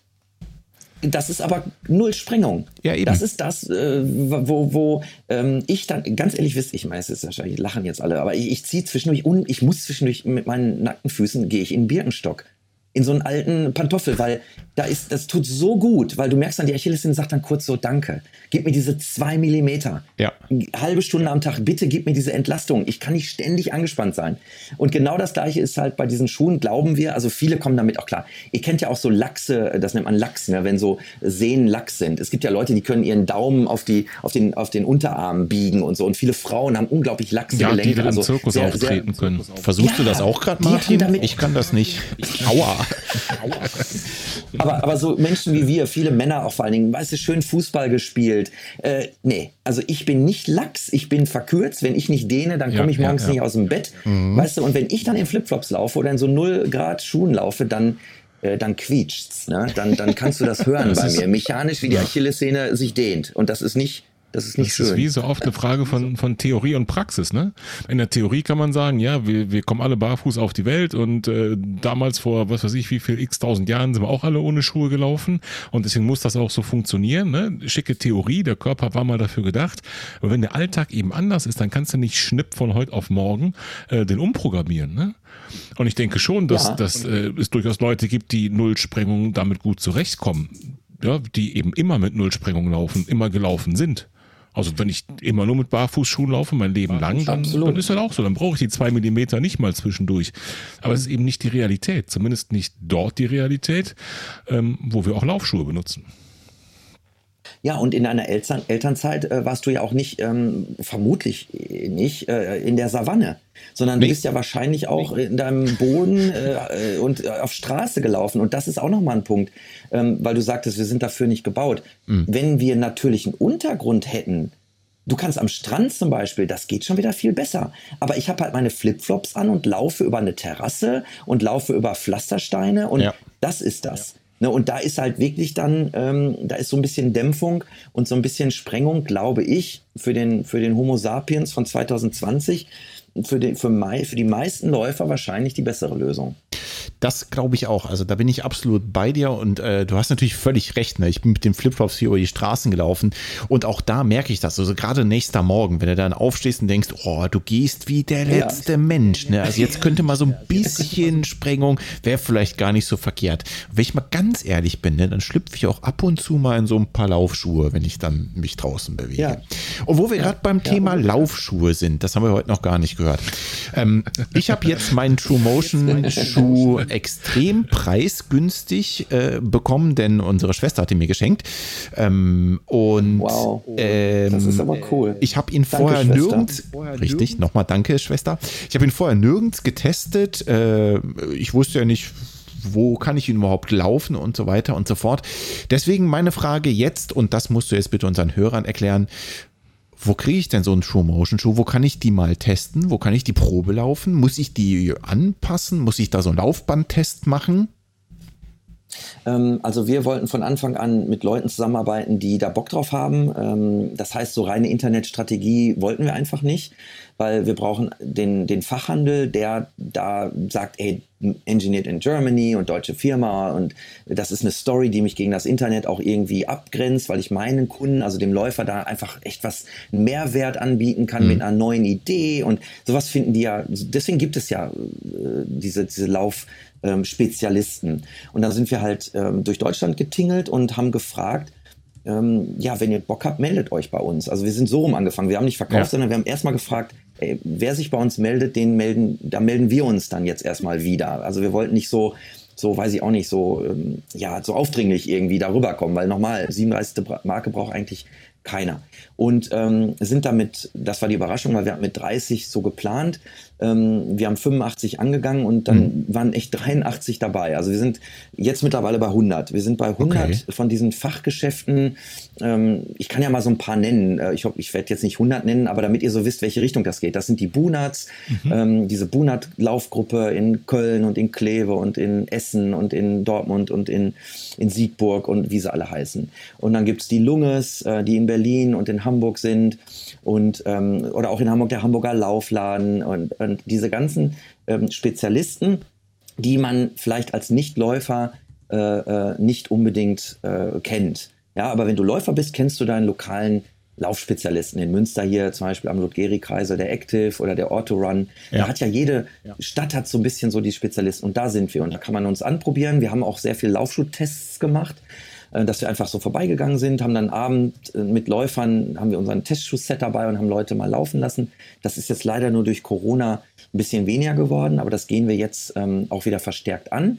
Äh, wir sind auch bei den Marathonmessen sehr stark vertreten gewesen, ähm, wo die Leute dann einfach zu uns an den Stand kommen und sagen, hey, probiert mal aus. Das haben wir dann aber immer auch mit Partnern gemacht, also mit unseren Laufschuh mit den Händlern als Partner, mhm. aber wir vertreiben halt auch über unsere Webseite, wo wir dann natürlich auch gerne äh, die Leute da direkt dann beraten ähm, übers Web. Aber im Endeffekt sind es die Laufspezialisten, wirklich richtig gute Fachgeschäfte und über die Webseite. Aber so große Filialisten wollen wir erstmal nicht, weil wir glauben, dass wir ja sehr werthaltig verkaufen wollen. Wir wollen unseren Schuh jetzt auch irgendwo ich hatte gerade schon Schweißausbrüche, als du gesagt hast, ich habe den sehr günstig bekommen, weil ähm, wir kriegen, wir kriegen ohne Scheiß, wir kriegen, wir kriegen E-Mails, wir kriegen E-Mails von Leuten, die sagen, immer, ich würde euch ja gerne mal ausprobieren, aber eine Sache ist echt grotesk bei euch. Ich finde euch nicht günstiger. Und dann finde ich das so dreist, weil das uns als Marke, uns als Marke zu schreiben, ist ja so ein bisschen so, was soll ich denn jetzt sagen? Ja, ich finde uns auch geiler für 88, 79. Äh, ja, äh, tut, tut mir leid, ist auch, auch gelogen. Ähm, also das fand ich so ein bisschen. Ja, du kannst aber auch kein Vorjahresmodell anbieten von einem Schuh, der eben noch kein Jahr alt ist. Ne? Das wird auch schwierig. Ja, genau. Ja, genau. Ähm, ja, also so, so vertreiben wir und sind jetzt auch ein bisschen in Österreich und der Schweiz unterwegs und wollen das wirklich, weil wir ja diesen Druck nicht haben. Wir haben keinen Investor, wir haben kein Fremdkapital in dem Sinne und keine Chefs und ähm, machen das wirklich aus Leidenschaft und, und für die Läufer und Läuferinnen. Und insofern haben wir da ganz, ganz ruhig, keine Panik. Äh, wir haben auch keine Businesspläne, sondern wir sagen, wenn wir einen geilen Schuh bauen, kommen die Zahlen. So habe ich auch in meiner äh, Karriere vorher am meisten Erfolg gehabt. Weil wenn du einen tollen Schuh baust, dann kommen die Zahlen. Und lass doch irgendeinen anderen einschätzen, wie viel das dann ist. Weil das totaler ja. Kaffeesatz, Leserei-Zeugs und so ist. Ich, ich stehe da überhaupt nicht drauf. Das, das muss profitabel sein. Wir müssen unsere Mitarbeiter bezahlen können und so natürlich. Aber jetzt zu sagen, so, jetzt nimmt die nächste Million das turnt mich einfach unglaublich ab. Aber ja, Deutschland, Schweiz, äh, wir gucken jetzt so leicht nach Europa, aber ganz, ganz sachte und ganz ruhig und nur mit wirklich den absolut besten Läufern, äh, äh, Entschuldigung, besten äh, Lauffachgeschäften. Mhm. Ähm, das hat keinen Sinn, da jetzt einmal schnell reinzudrücken und reinzuverkaufen und dann können die das nicht und verstehen das nicht und zeichnen dich runter oder rufen dich an. André, es funktioniert hier bei uns nicht. Du hast doch gesagt, das sind geile Schuhe und die stehen alle noch an der Wand. Wo darf ich es jetzt hinschicken? Und da, da haben wir keinen Bock drauf. Das soll alles ordentlich und sauber und viel Freude auch für den Handel so zusammen. So ähnlich wie die Achillessehne mit dem Schuh und dem Fuß zusammenarbeitet, wollen wir mit Läufern, Läuferinnen und dem Handel und uns selbst irgendwie arbeiten als Symbiose, wo wir alle, wo wir alle glücklich werden. Amen. Genau. Ähm, jetzt für, für alle Läufer, die jetzt noch nicht heiß wie Frittenfett sind auf so einen äh, True Motion Schuh, ne? mach uns doch noch mal ein bisschen Lust auf mehr. Du hast gesagt, äh, da könnte noch was, was Schnelleres, Leichteres kommen. Was, was können wir erwarten? Was, was könnte es noch geben? Einen Flottenschuh, einen Trailschuh, garantiert keinen Schuh mit Stütze. Das habe ich verstanden jetzt nach gut einer Stunde 20 Minuten. Das ist selbst bei mir angekommen. Aber mach, doch, mach uns doch mal ein bisschen Lust auf mehr.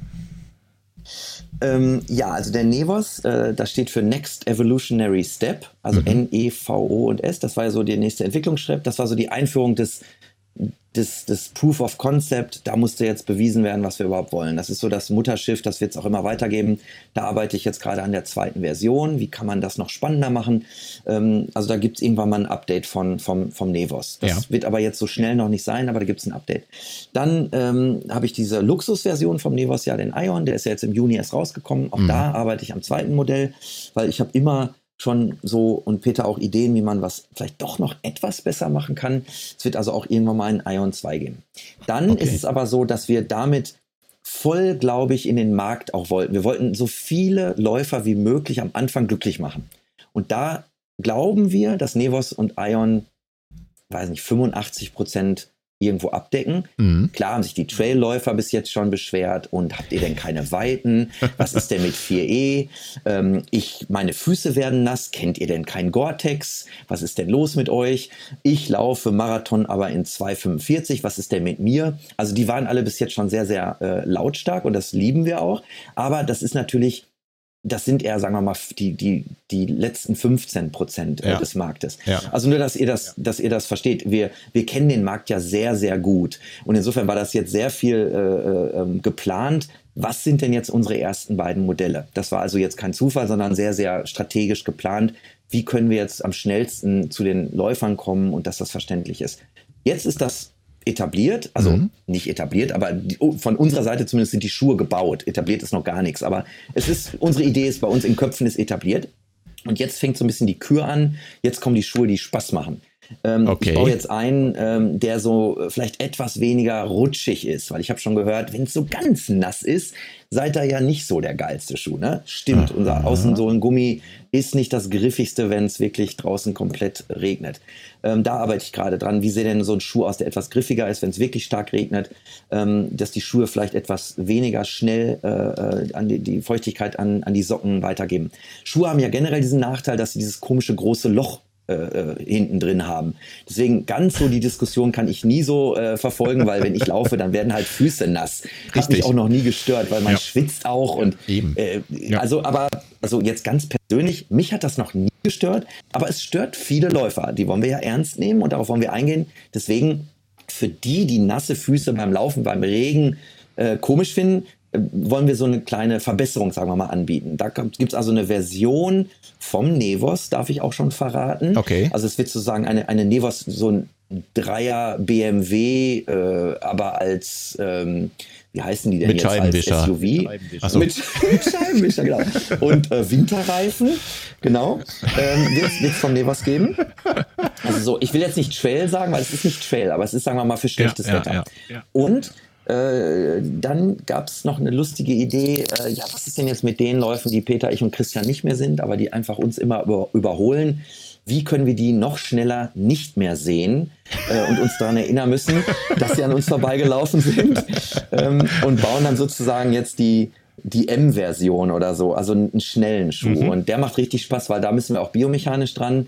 Äh, wie kann man den Kraftangriffspunkt dann für Leute, wenn du schneller läufst, kommst du automatisch weiter vorne auf. Ja. Bis hin zum Spike, wo du nur noch vorne die, die Krallen hast.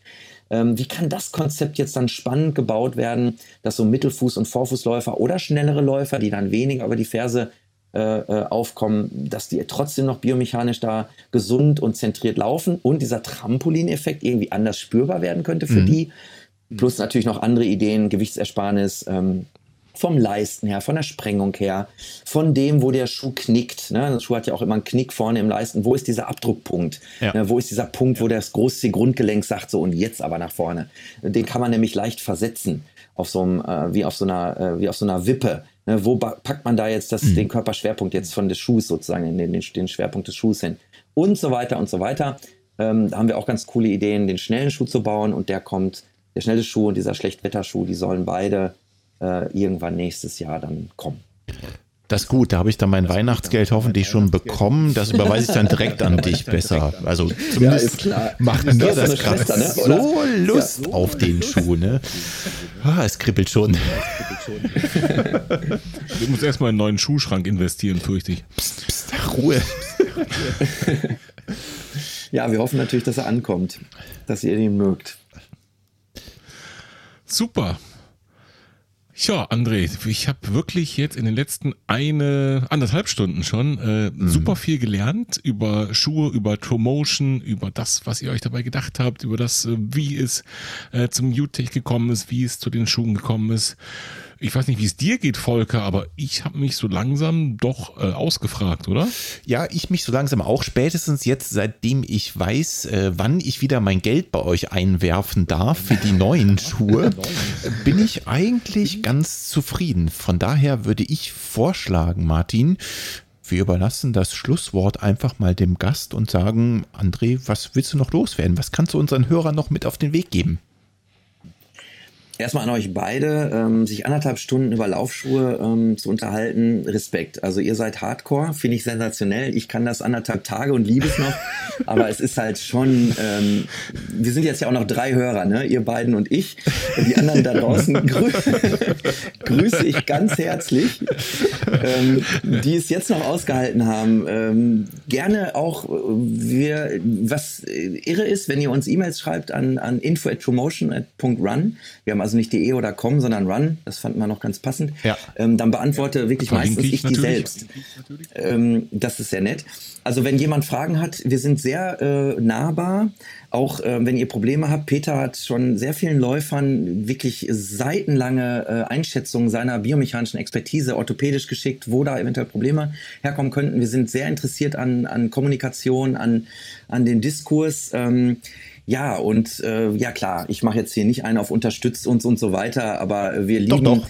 Die, doch, die, die, nein, wir lieben aber die Auseinandersetzung. True Motion ist so ein bisschen Programm mit dem War, also auch Kritik. Äh, wir können nur von der Kritik lernen. Dieses, diese Liebesbriefe, die mögen wir, aber lernen tun wir von denen, die sagen, ähm, das war ja dann jetzt doch der letzte Scheiß. Ähm, was ist denn da los? Weil dann hören wir hin und sagen, was war denn und was ist denn und, und versuchen dann da auch ja, Qualität der Schuhe, wenn da was kaputt gegangen ist oder auch jetzt vom Laufgefühl her ist ja doch nicht weich. Was erzählt ihr denn? Dass man dann überlegt, wie meinen die das? Oder dann doch, ihr sagt doch, es gibt keine Schmie Knieschmerzen, aber ich habe doch. Ne, das ist spannend. Ähm, das ist zwar sehr selten, aber ja, also insofern ja, feuert, feuert drauf los und bleibt diesen beiden hier bei ihrem super Podcast treu. So, da mache ich halt abschließend Werbung für dich, wenn du das nicht willst. Also, liebe Leute, versucht auf jeden Fall mal so einen Schuh an eure Füße zu schnallen.